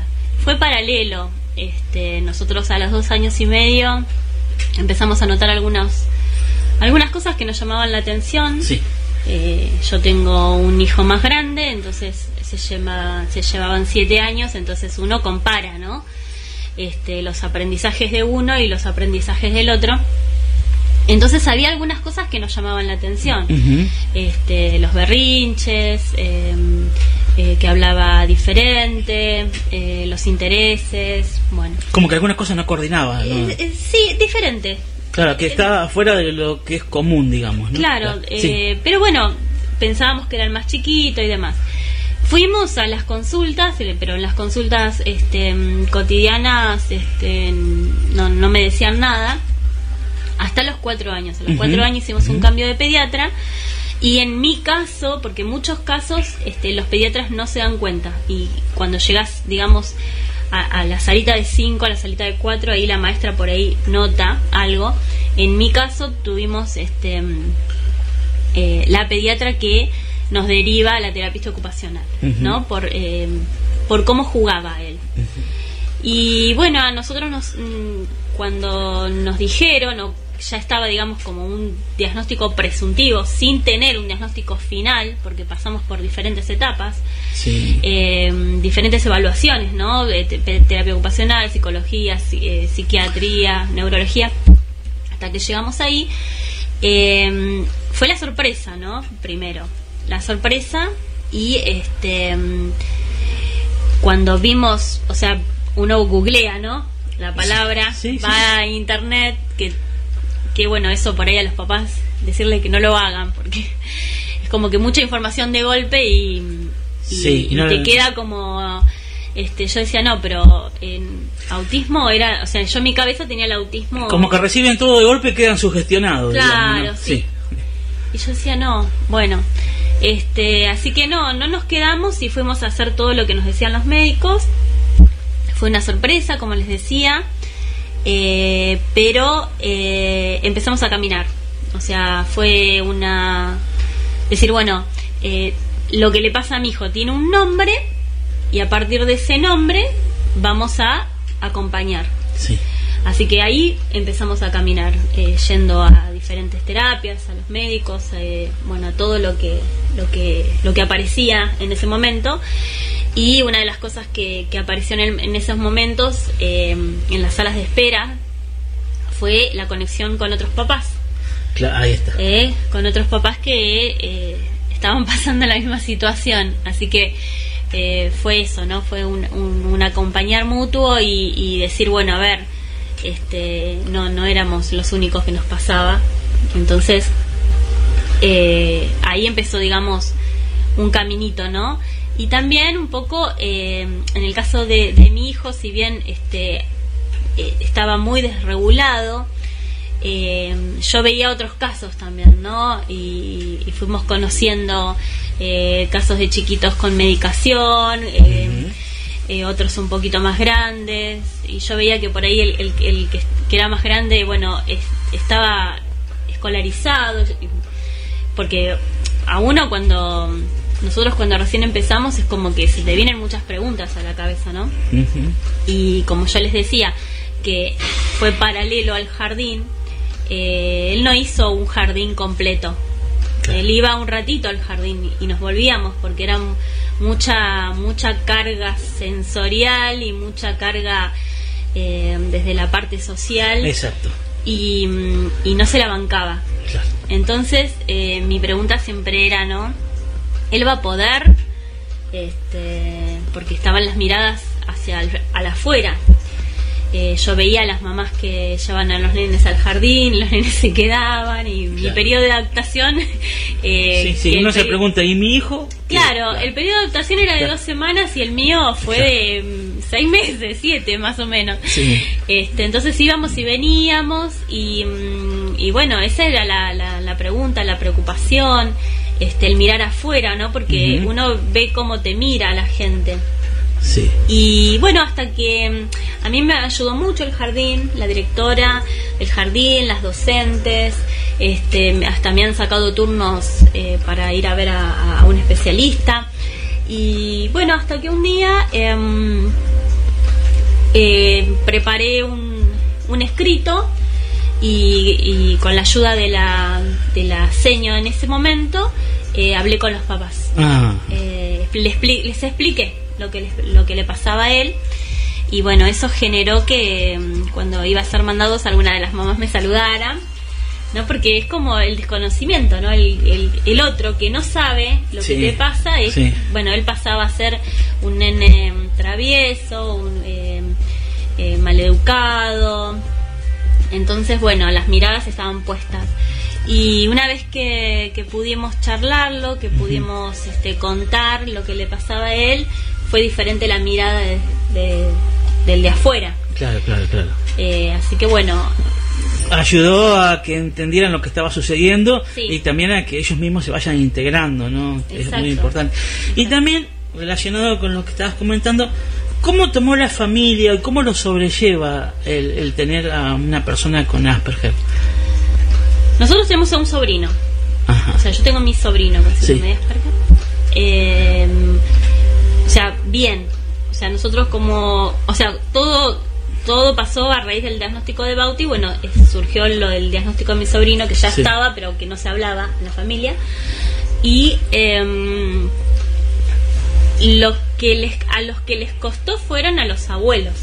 Ah, está bien, A los abuelos está bien. pero an- lo que mm, en realidad cuando nosotros recibimos el diagnóstico y empezamos a, a caminar en este camino de, de- de ir a especialistas y demás, tuvimos que modificar cosas en casa, ¿no? Modificar este, ya con el más grande, por ejemplo, la rutina del más grande eh, se tuvo que adaptar a la rutina del más chico Sí.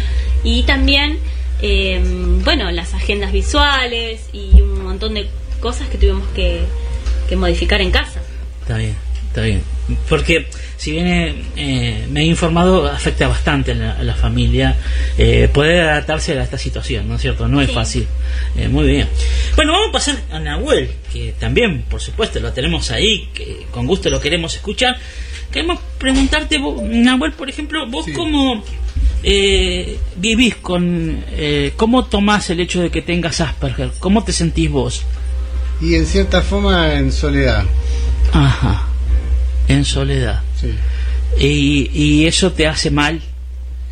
Y en cierta forma sí, como se, que este, es más, es más en muchas veces una maldición que una bendición en ciertos casos. ¿entendés? Bien. Es una bendición en ciertos casos porque que, que eso me lleve, me, me lleve a, a aislarme de los seres humanos, lo cual este manejado bien ese aislamiento pues, está bueno, pero por, por muchos años ese aislamiento ha sido malo, ¿entendés? demasiado malo. Eh. es como vivir bajo una burbuja, ¿no? Entiendo, entiendo. Entonces, este, digamos como que eso me ha, tra- me ha transferido soledad, ¿entendés? Eh, eh, entiendo, entiendo. Si bien a veces recomiendan que de vez en cuando uno esté solo con uno mismo para reflexionar, meditar, aislarse un poco de la ciudad, del ruido, pero el que eso te pase siempre, Mm. el que no estés eh, con gente, ¿no? o la, la parte social, entiendo, a lo largo de los años, eso es como que se va agravando, ¿no es cierto? Sí.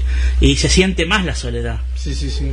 Y, y vos cómo, eh, a ver, el entorno, vos que, con quién vivís, con cómo es. todo el entorno este, vivo con, con mi madre, este, solo, este, mi padre ha muerto ya hace cinco años, así que este, vivo yo solo, trato de siempre de apuntar para adelante, a pensar Ser positivo. adelante, a pesar viste de que no muchas veces este no Mira, le voy a insertar una cosa que dijo justamente este un, un personaje de literatura. Sí. De la- del Moby Dick, justamente.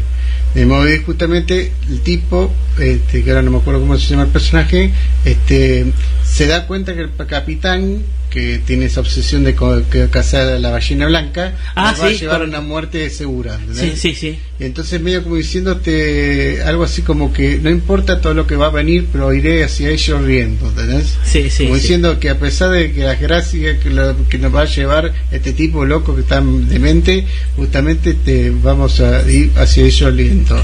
Eso justamente lo, lo usa Bradbury en su Feria de las Tinieblas para justamente dar un, poco más que nada la misma este, simbología, la misma este, el mismo mensaje bajo otros este, elementos. Ahora si me puedes esperar un segundito. Sí, como no, La- por favor. Las claves estas me tienen harto. Sí, no, los celulares este, realmente venían a algunos aspectos para complicarnos la vida porque, bueno, estás número para, clave para todo. Néstor. Sí, pero para, para por ejemplo, pero buscar este, estos textos así es, está ideal. Cuando la novela Los chicos y el padre liberaron a todas las almas del pueblo y todo eso, se plantean, porque al final, de cierta forma, la feria es el mundo. Sí. Vos podés asociar como que la feria es el mundo. Sí. Entonces, este, mm, entonces dice, papá, ¿volverán alguna vez? No y sí. Papá guardó la armónica. No, ellos no. Pero sí otros como ellos. No una feria de diversiones. Dios sabe qué forma tendrán la próxima vez. Pero a la madrugada, al mediodía, o cuando mucho al atardecer, aparecerán de nuevo. Ya están en camino. Oh, no, dijo Will. Oh, sí, dijo papá. Tendremos que cuidarnos toda la vida. La batalla apenas ha comenzado. Claro, vos lo ves esto como algo negativo, pero en otro sentido es positivo, en el sentido de prepararse. Y seguir Esto adelante. una- claro, esto es como una guerra. Te, Es- te- exacto. tenés que seguir adelante, tenés que, viste, ponerte escudos este, por donde no los ves, tenés. Entonces, por eso, eso es lo que quiere decir el padre. El padre les da fuerza al, al hijo y al amigo del hijo, ¿entendés? Claro. Yo lo veo como de esa manera. Hay que a veces ser un poquito razonables que en el entorno oscuro sacar las luces, viste, que haya, viste. Eh, eh, eh, exacto, dentro de lo malo ver lo bueno también, ¿no es Sí, cierto? exactamente. Y, y, y ser positivo, siempre mirar al, al futuro con, con, con esperanza, como que uno va, Va- va a poder hacer apunta eso. a eso, apunta a eso. No, no, no aflojar, no bajar los Sí, brazos, sí. no desanimarse. Sí, sí. Eh, eh, eh, exactamente, ¿no? apunta, apunta a eso. Y la, la última vez, este, en esta será en estas semanas últimas, consigo un, libro de Dick que me gustó mucho, que se llama este, mm, eh, Esperando al año pasado. Ajá. Es una especie de manipulación del tiempo por medio de las drogas, ¿no? Sí. Que yo, en la cuestión de drogas, no discrimino a nadie. ¿entendés? No, obvio. Este, este, yo digo que fue un pobre tipo que tuvo unas enfermedades terribles que las bueno, en el 50 se curaba todo con drogas este, psicoactivas y que eso le haya hecho, viste, doble efecto, ¿entendés? Sí, sí. Entonces podemos entenderlo, podemos perdonarlo en el sentido de que eran las drogas al momento, el tipo se puso a hacer ciertos experimentos en él para escribir más rápido, para mantenerse mejor mentalmente, pero eso obviamente le, le, le rayó la cabeza bastantes veces. Entonces, por ejemplo, en... A ver, para que si, si lo veo, a ver, porque acá estaba el, el, coso. Perdón. Este eh, entonces estaba te, mm, eso que le estoy diciendo lo el tema de de, mm, de, lo esperando para el año pasado donde está eh, este justamente este es- acá está. Este mezcla lo que se llama outside realities que para mí son realidades externas. O sea. ¿viste cuando hablan de realidades paralelas? Sería realidades externas, ¿entendés? Con el dependencia, el efecto y dependencia de las drogas, ¿entendés? Sí. Mezcla un poco esas dos Sí, cosas. sí. El- La JJ 180, ¿entendés? Sí. Entonces yo acá en esta que escribí, que es cortito, así lo, lo leo ahora para terminar, este este, ya pasaron 12 años de mi iniciación al mundo filicadiano, con consecuencias mentales permanentes en mi cabeza. Este, quizás no debí meterme en ese mundo, pero quería sobrevivir. La psiquiatra, eso, tenía anterior psiquiatra de todos ustedes, este, mm, em, me hizo, este, mm, este, no lo vio eso o lo ignoró cuando yo le, le mencioné al autor. La JJ es una alucinógena que hace posible viajes en el tiempo, pero genera una fuerte dependencia al usuario de ella como cualquier droga. De hecho, después si va a haber este, una mirada a los que es mucho peor la cuestión de esto, lo del tema de la dependencia. Una vez de Simpson en un episodio llamado The Brick Like Me mostraron distintos nombres de novelas de adulteradas con el nombre de Brick, ya que planteaba un mundo alterno donde devastado Homero Simpson crea un mundo falso donde no existe el envejecimiento, para no tener que ver cómo su hija crece y ve juegos de supervivencia. Así el mundo paradisíaco que arma se ve arma abajo literalmente y se muestra la verdadera realidad.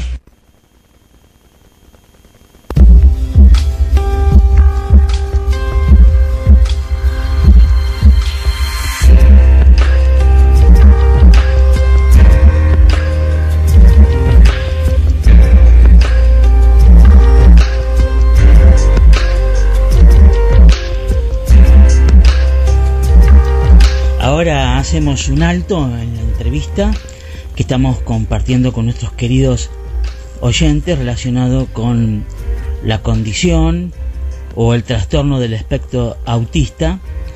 Y a continuación vamos a escuchar un, tema musical de actualidad eh, al cual le vamos a decir a Guillermo San Martino, le vamos a dar un poco de aire, pero un poquito nada más, ¿eh?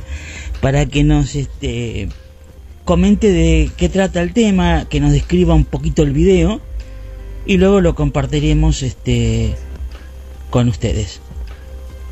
Eh, sí, Gabriel, es un tema precioso que, nos lleva a emocionarnos hasta, las lágrimas, eh, porque no, nos toca de cerca y en este abrazo mundial que nos damos, eh, a través de la actriz española Lucía Gil, que compuso este emotivo mensaje para intentar levantar el ánimo de la población que está aislada socialmente ¿no? en España eh, y en el mundo también, por eso digo de compartir y bueno, para frenar el avance del coronavirus y, las imágenes, ahora cuando lo, lo, vean en el banner de Hablemos de Salud, en el Facebook de Gabriel MGA, eh, de GDS y demás, eh, las imágenes también refuerzan esto, así que hermoso Gabriel, lo compartimos entre todos.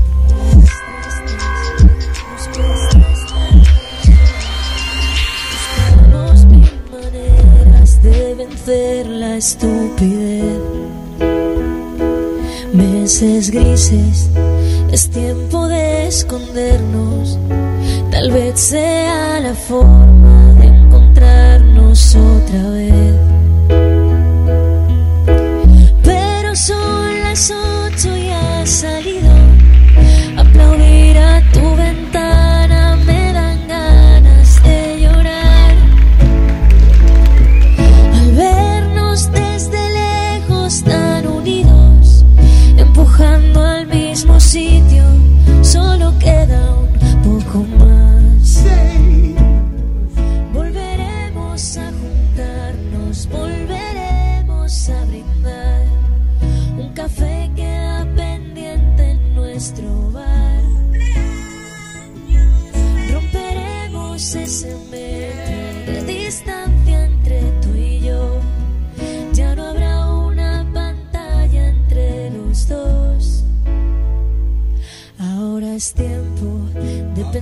y ser pacientes, confiar más en la gente, ayudar a los demás. Mientras tanto, otros cuidan los pacientes, un puñado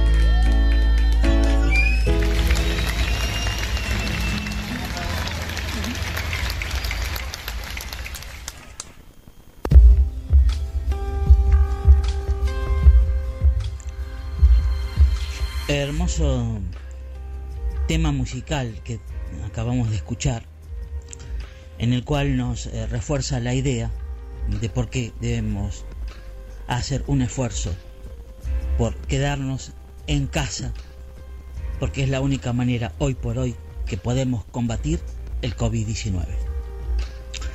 Seguimos con la, a continuación, con la entrevista relacionada con la condición del espectro autista con el licenciado Sebastián Guma, Andrea Caldes y Nahuel Liborio, eh, a la cual le invitamos a toda la audiencia, como lo siguen haciendo hasta ahora, puedan seguir prestando eh, atención al desarrollo de esta entrevista.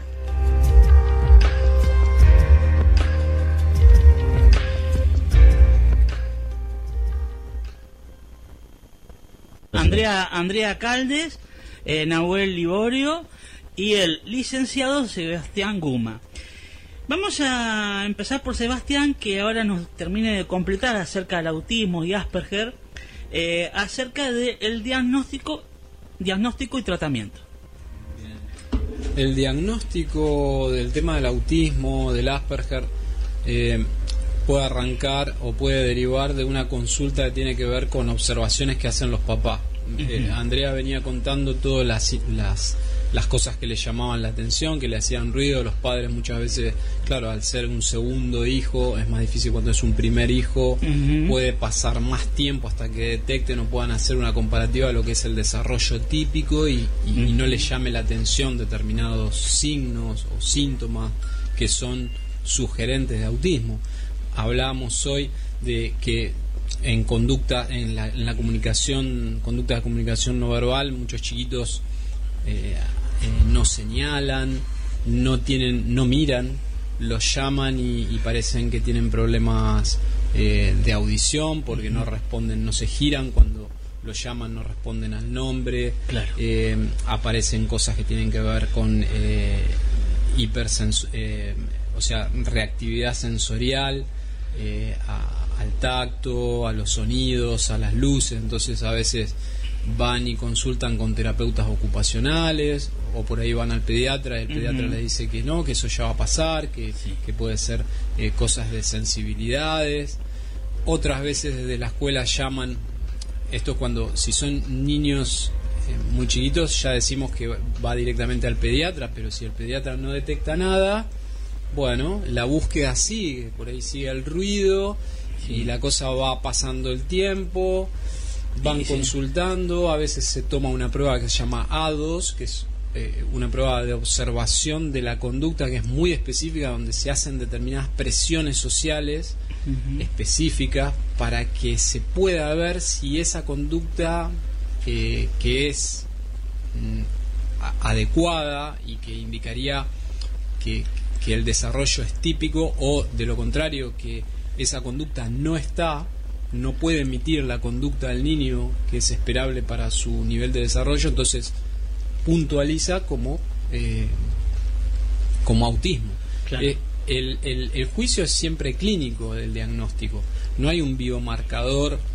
eh, de autismo no hay ninguna prueba no No hay ningún estudio, digamos. Claro, son un equipo interdisciplinario con distintas miradas, la, la, la- la fonodióloga, el psicólogo, la el terapista ocupacional, la psicopedagoga, los informes escolares, todo un conjunto de datos, una historia clínica exhaustiva, eh, con una prueba que es una entrevista muy específica que se llama ADR, que sirve para hacer peinar todos los todas las cosas que, que interesan investigar para poder detectarlo, ¿no? Y obviamente existen herramientas de screening, o sea, de cribado, que son para la tempa, para entre los 12 y los 24 meses, que bueno, tienen un valor importante y que, y que muchas veces inclusive los pediatras las conocen, pero bueno, a veces mm, pasa por debajo del radar, como se dice, y no se detecta, se detecta más tarde. Luego tenemos el tema del diagnóstico de los adultos, de gente que está llegando con grandes montos de ansiedad, de depresión, ya con medicación encima con síntomas que no se saben bien de qué provienen, si puede haber, hay comorbilidades obviamente, o sea, síntomas asociados, ni que hablar cuando todo esto con, eh, eh, está siendo, eh, digamos, asociado a un trastorno genético, bueno, hay que ver aparece asociado a un trastorno genéticos, a trastornos eh, neurológicos, trastornos psiquiátricos. Claro, claro. Eh, quería eh, mencionar lo que está diciendo que como para la audiencia más que nada, como es un síndrome, es un conjunto de síntomas y es difícil diagnosticarlo, ¿no? Así que bueno, sí, te, te, seguimos escuchando, sí.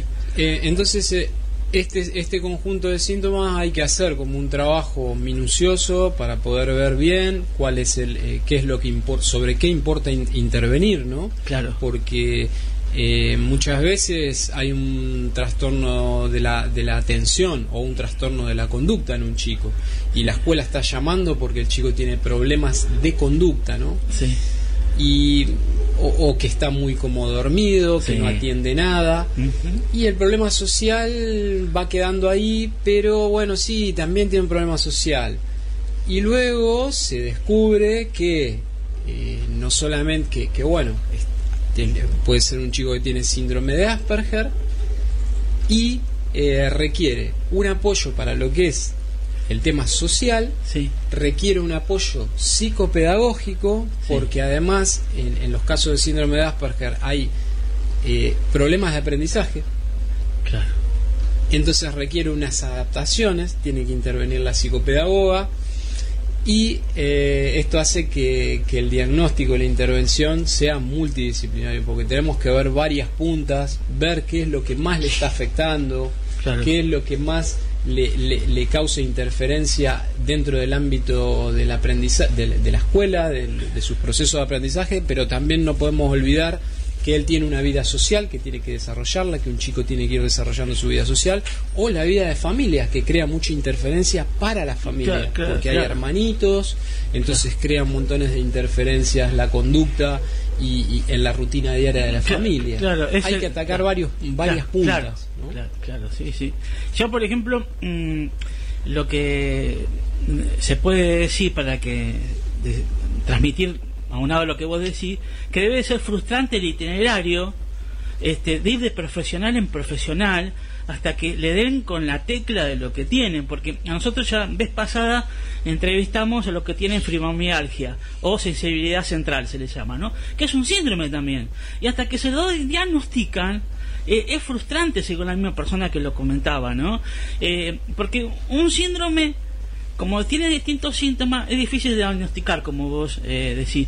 Diferente es alguien, mm, yo a veces suelo usar este ejemplo para eh, dar una comparación de una cosa a otra. Diferente, alguien tiene una apendicitis, un, problema en la vesícula, le sacan la apendicitis, le sacan la vesícula y bueno, listo, no sigue adelante con la vida. Pero acá eh, es algo que primero es difícil de diagnosticar y, realmente es muy frustrante, ¿no? Sí, porque además eh, un chico, por ejemplo, nosotros en los equipos terapéuticos hemos eh, acompañado el proceso de transmitir el diagnóstico primer, primeramente a los padres, a través de, luego de investigar y de, determinar que existe eh, eh, autismo.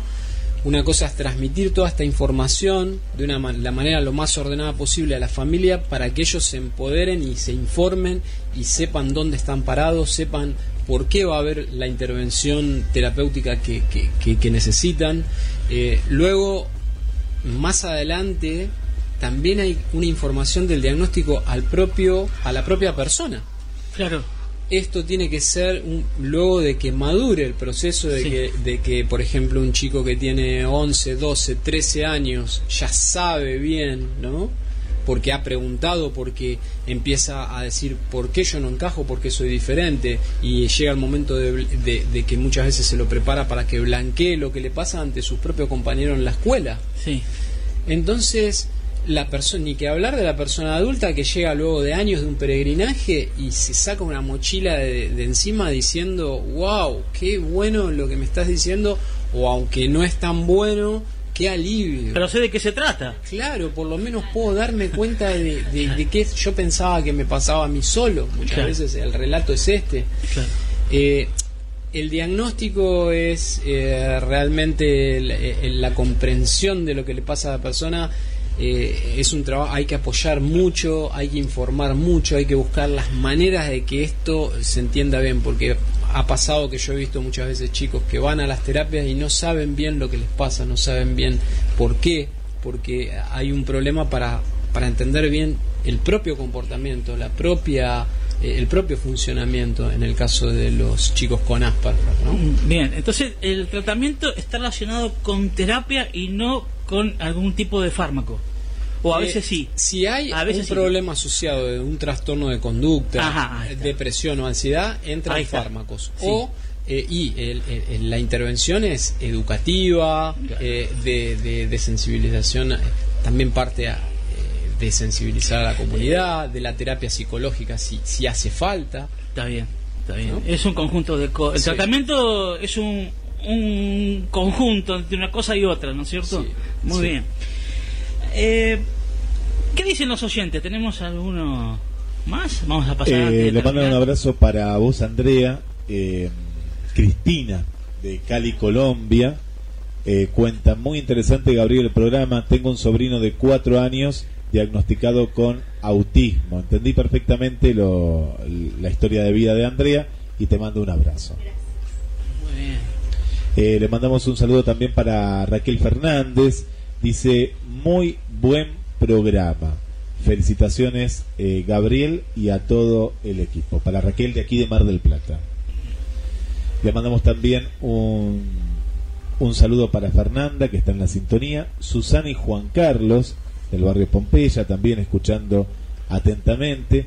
Para Estela y para María Luisa Alonso, eh, también escuchando atentamente.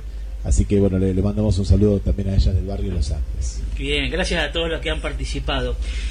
Realmente cuando yo estuve analizando la información, es una información muy extensa y está para hablar porque hay muchos puntos que a mí me gustaría tocar y positivos, ¿no? Por ejemplo, las personas con síndrome de Asperger eh, detestan eh, la, mentira, la hipocresía, son personas honestas.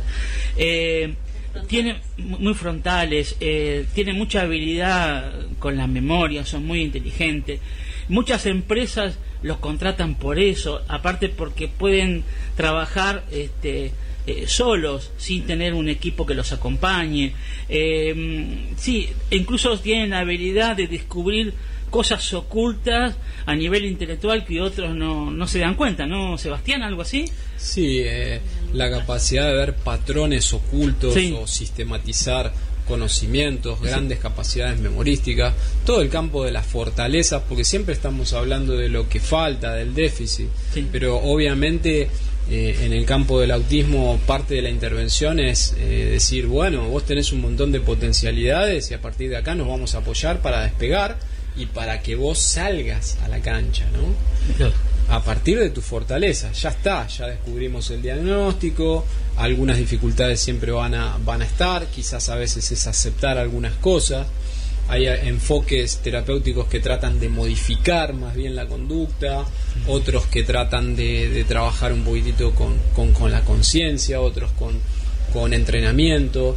Pero bueno, eh, el reconocer las fortalezas siempre a todos, como a todos nos pasa, eh, es, es, es, es nuestra, nuestra, nuestras armas, de donde vamos a partir para, para el paso a la vida adulta, eh, empieza a pensarse en el tema de, la, de- de una transición hacia, hacia una vida productiva, que no sea pasiva, que no sea de encierro, que, que dentro de lo posible se pueda encontrar alguna actividad, algunas personas estudian, llegan a estudiar, eso es un logro, tardan más tiempo en poder insertarse laboralmente, eso también puede pasar, a veces las condiciones económicas, sociales influyen, no se puede olvidar que todo esto también es muy importante porque los apoyos, las subvenciones, las ayudas del entorno donde estamos, ¿no?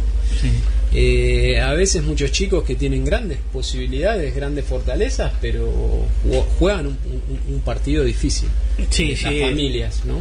Sí, sí, es un, digamos, eh, es un- una empresa, un emprendimiento por delante que, que es muy arduo, muy trabajoso y es constante, digamos, ¿no? Eh, Sí. Realmente. Lo que queríamos dejar a modo de final es cada uno de ustedes, tanto Andrea, Nahuel como Sebastián, ¿Qué tienen para comentarle de palabra de ánimo, de estímulo, desde su punto de vista de Asperger, a personas que convivan con familiares eh, o, a personas que están padeciendo este síndrome, etcétera? A ver, Andrea. Eh, bueno, lo primero eh, es la observación, ¿no? Como familias tenemos que observar eh, cuál es el interés de nuestro hijo, ¿no? Y si bien uno como padre lo, eh, le da las herramientas y lo apoya con todas las terapias que, que son por ahí convencionales y uno busca eh, tratar de apoyarlos y ayudarlos, ver cuáles son sus fortalezas, como decía Sebastián, cuáles son sus intereses y hacer hincapié ahí. Eh, nosotros, eh, si bien sabemos que mm, hay muchas, muchos desafíos, ¿no? Ellos tienen diferentes desafíos y a diferentes edades.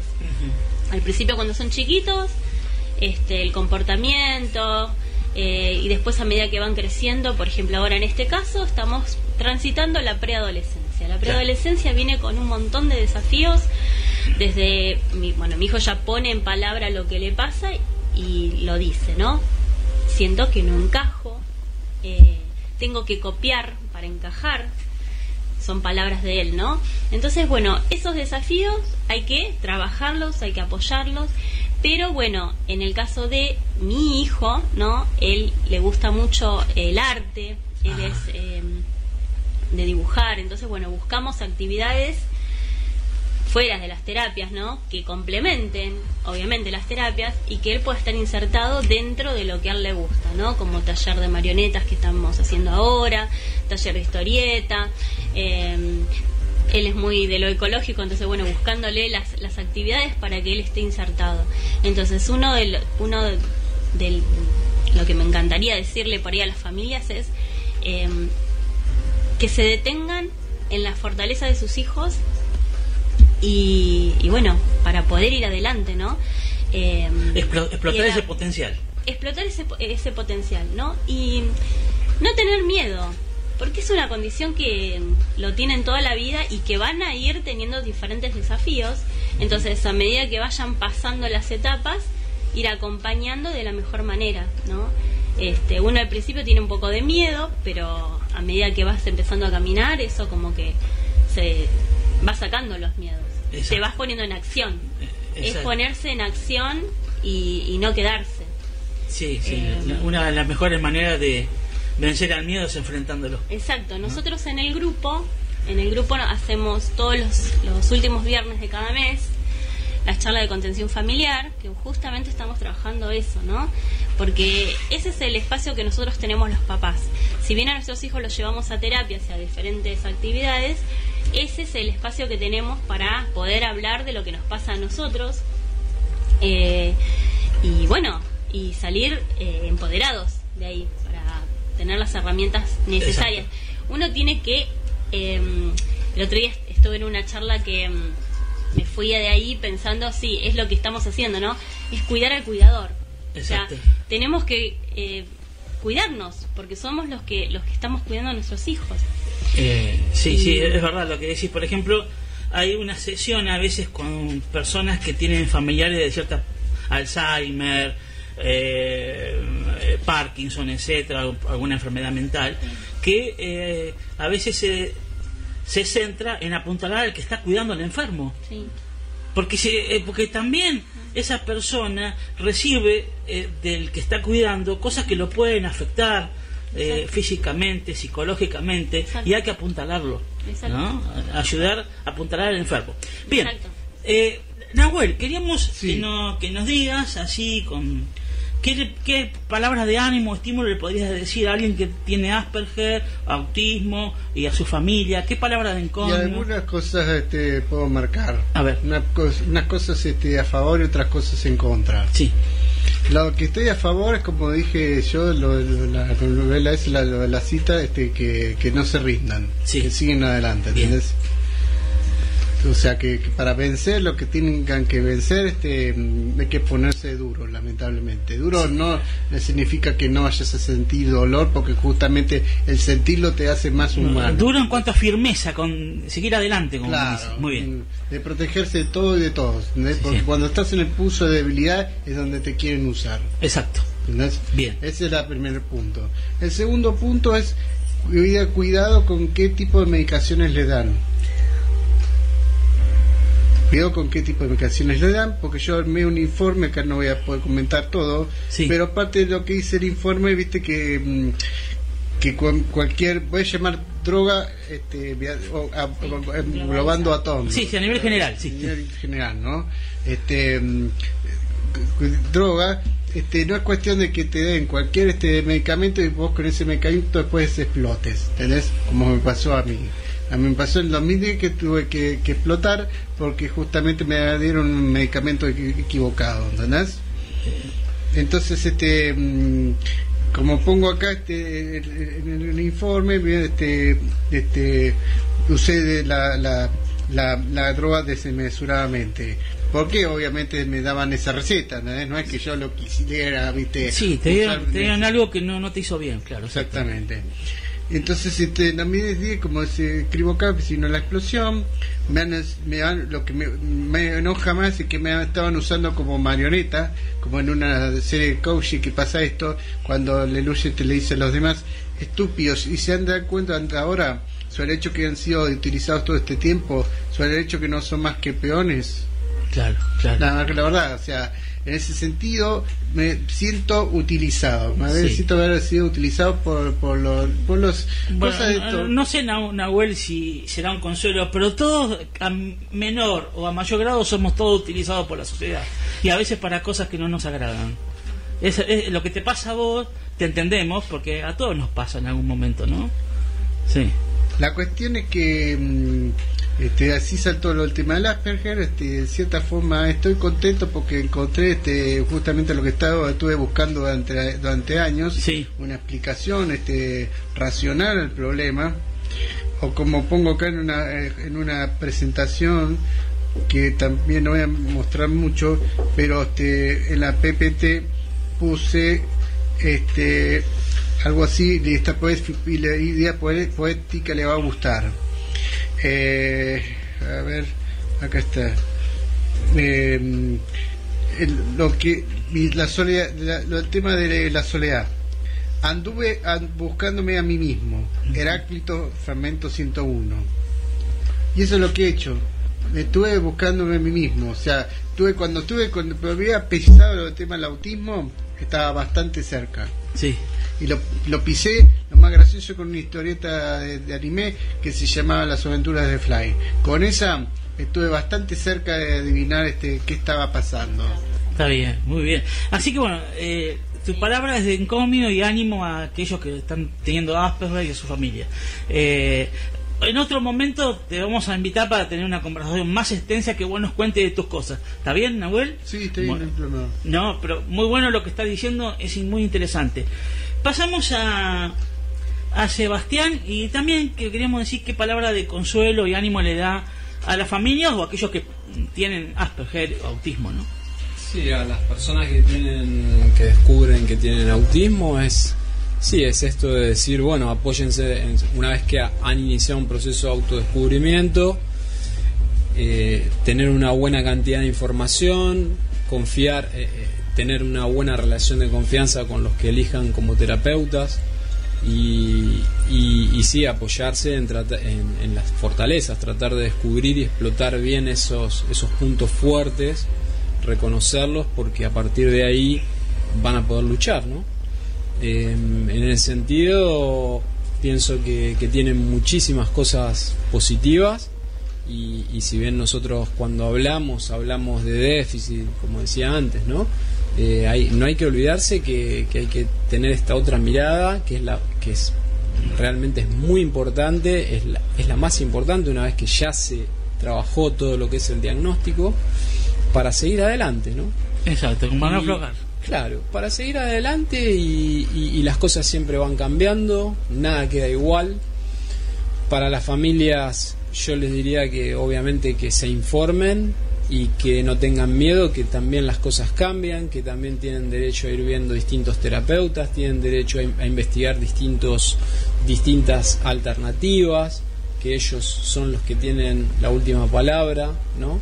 Y de que lógicamente eh, eh, si se unen entre ellos para luchar para conseguir recursos o para apoyarse como grupos de padres, siempre se van a sentir más eh, reconfortados, ¿no? Y además van a aportar cosas a la sociedad que, realmente a mucha gente les va a servir. Muchas gracias. Bueno, le damos este, muchas gracias a Andrea Caldes, también a Nahuel eh, Liborio y a Sebastián Guma por su participación en esta eh, muy enriquecedora y interesante charla que hemos desenvuelto, hemos desarrollado acerca de el Asperger, autismo. Estás escuchando Hablemos de Salud entre el almuerzo y la siesta con la conducción de Gabriel Magnante.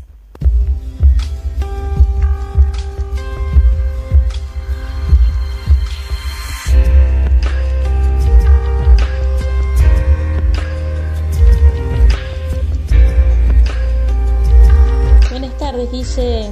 Buenas tardes, Gabriel. De Hablemos de Salud. Y a toda la audiencia que escucha GDS, la radio que nos une. Agradecemos la gentileza de siempre a la radio por darnos un espacio para difundir sobre autismo. Un cariño enorme, enorme de todas las familias que conformamos Mundo Azul, Tía Mar del Plata. Y en este tiempo de aislamiento social y de prevención por la emergencia sanitaria, decirle a las familias que no se sientan solas. Los seguimos acompañando desde nuestra página y desde nuestro teléfono de Mundo Azul 2234 26 24 78. Un cariño enorme y saludos a toda la audiencia.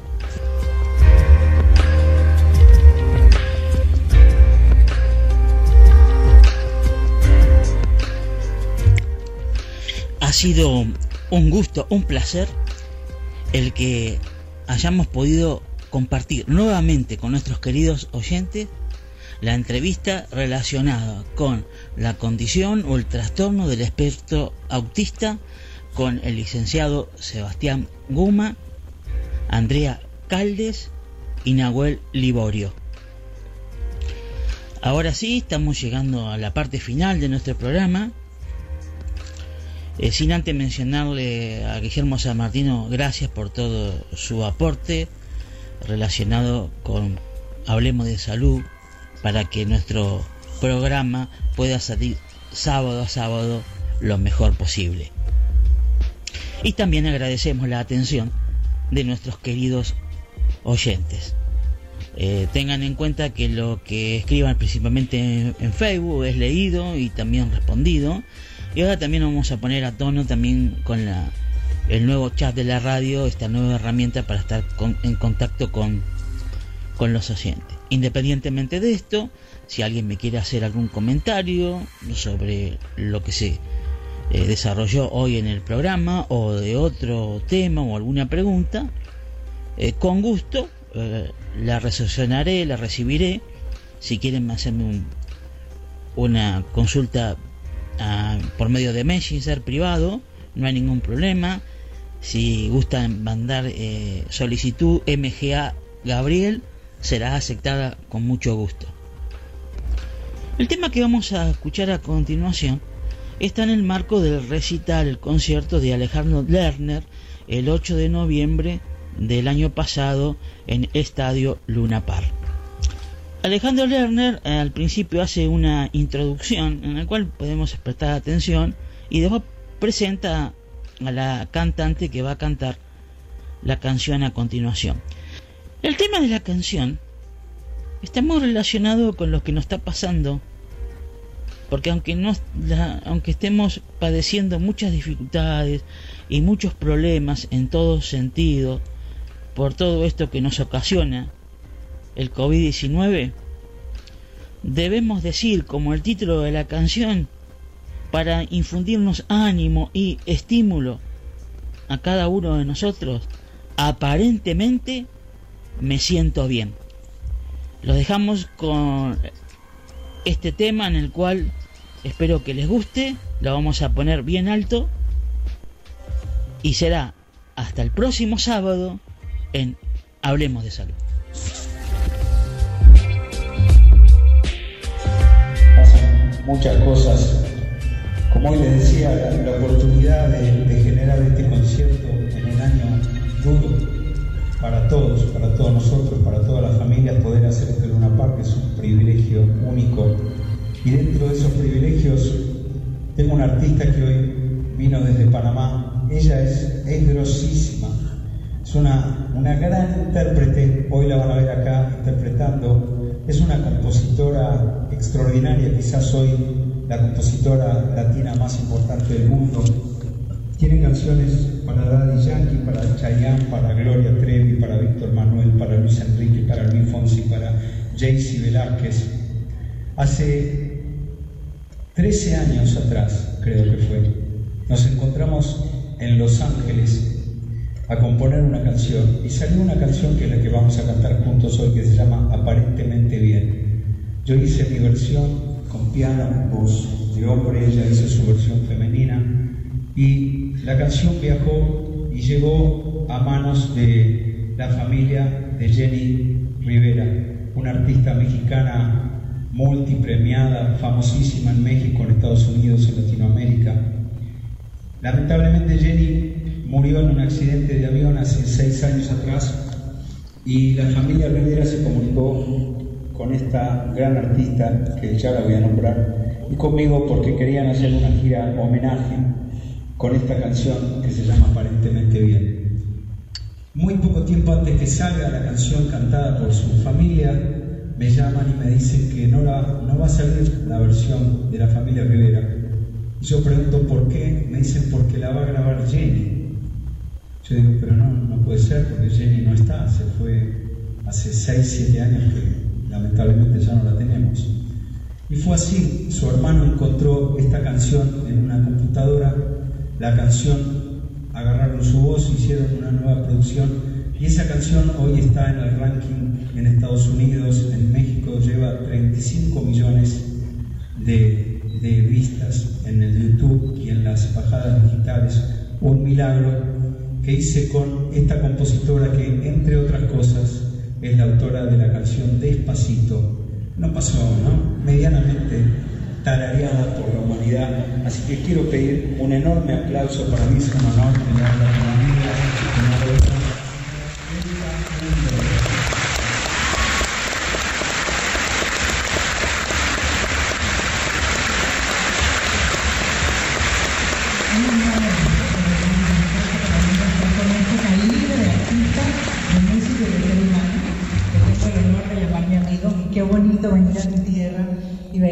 teatro, a venir a ver que este teatro está repleto de amor por ti, como sentimos tanto en Latinoamérica. Muchas gracias por esta invitación.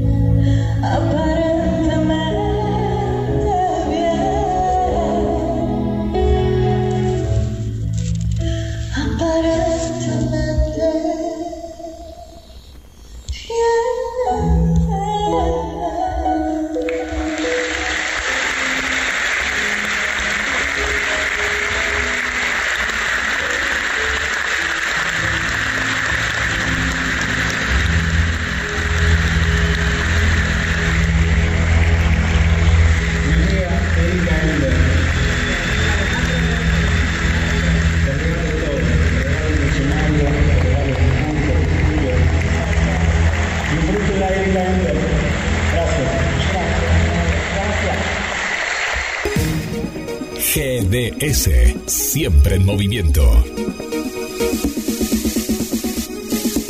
La radio número uno, la que vos elegís. GDS, descarga nuestra app. Encontranos como GDS Radio. GDS, siempre en movimiento.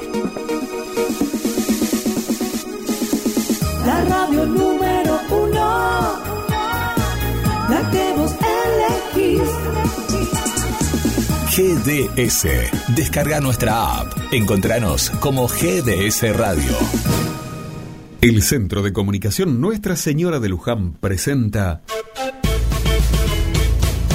Vivir la Semana Santa con Jesús. Queridos amigos, queremos celebrar la Pascua con Jesús y vivir la Semana Santa muy cerca de Él. Los que miraron sus ojos, escuchar sus palabras y lo que decía la gente. Queremos poder sentir en nuestro corazón su infinito amor, caminar a su lado y acompañar a María y a los que creyeron siempre en Él.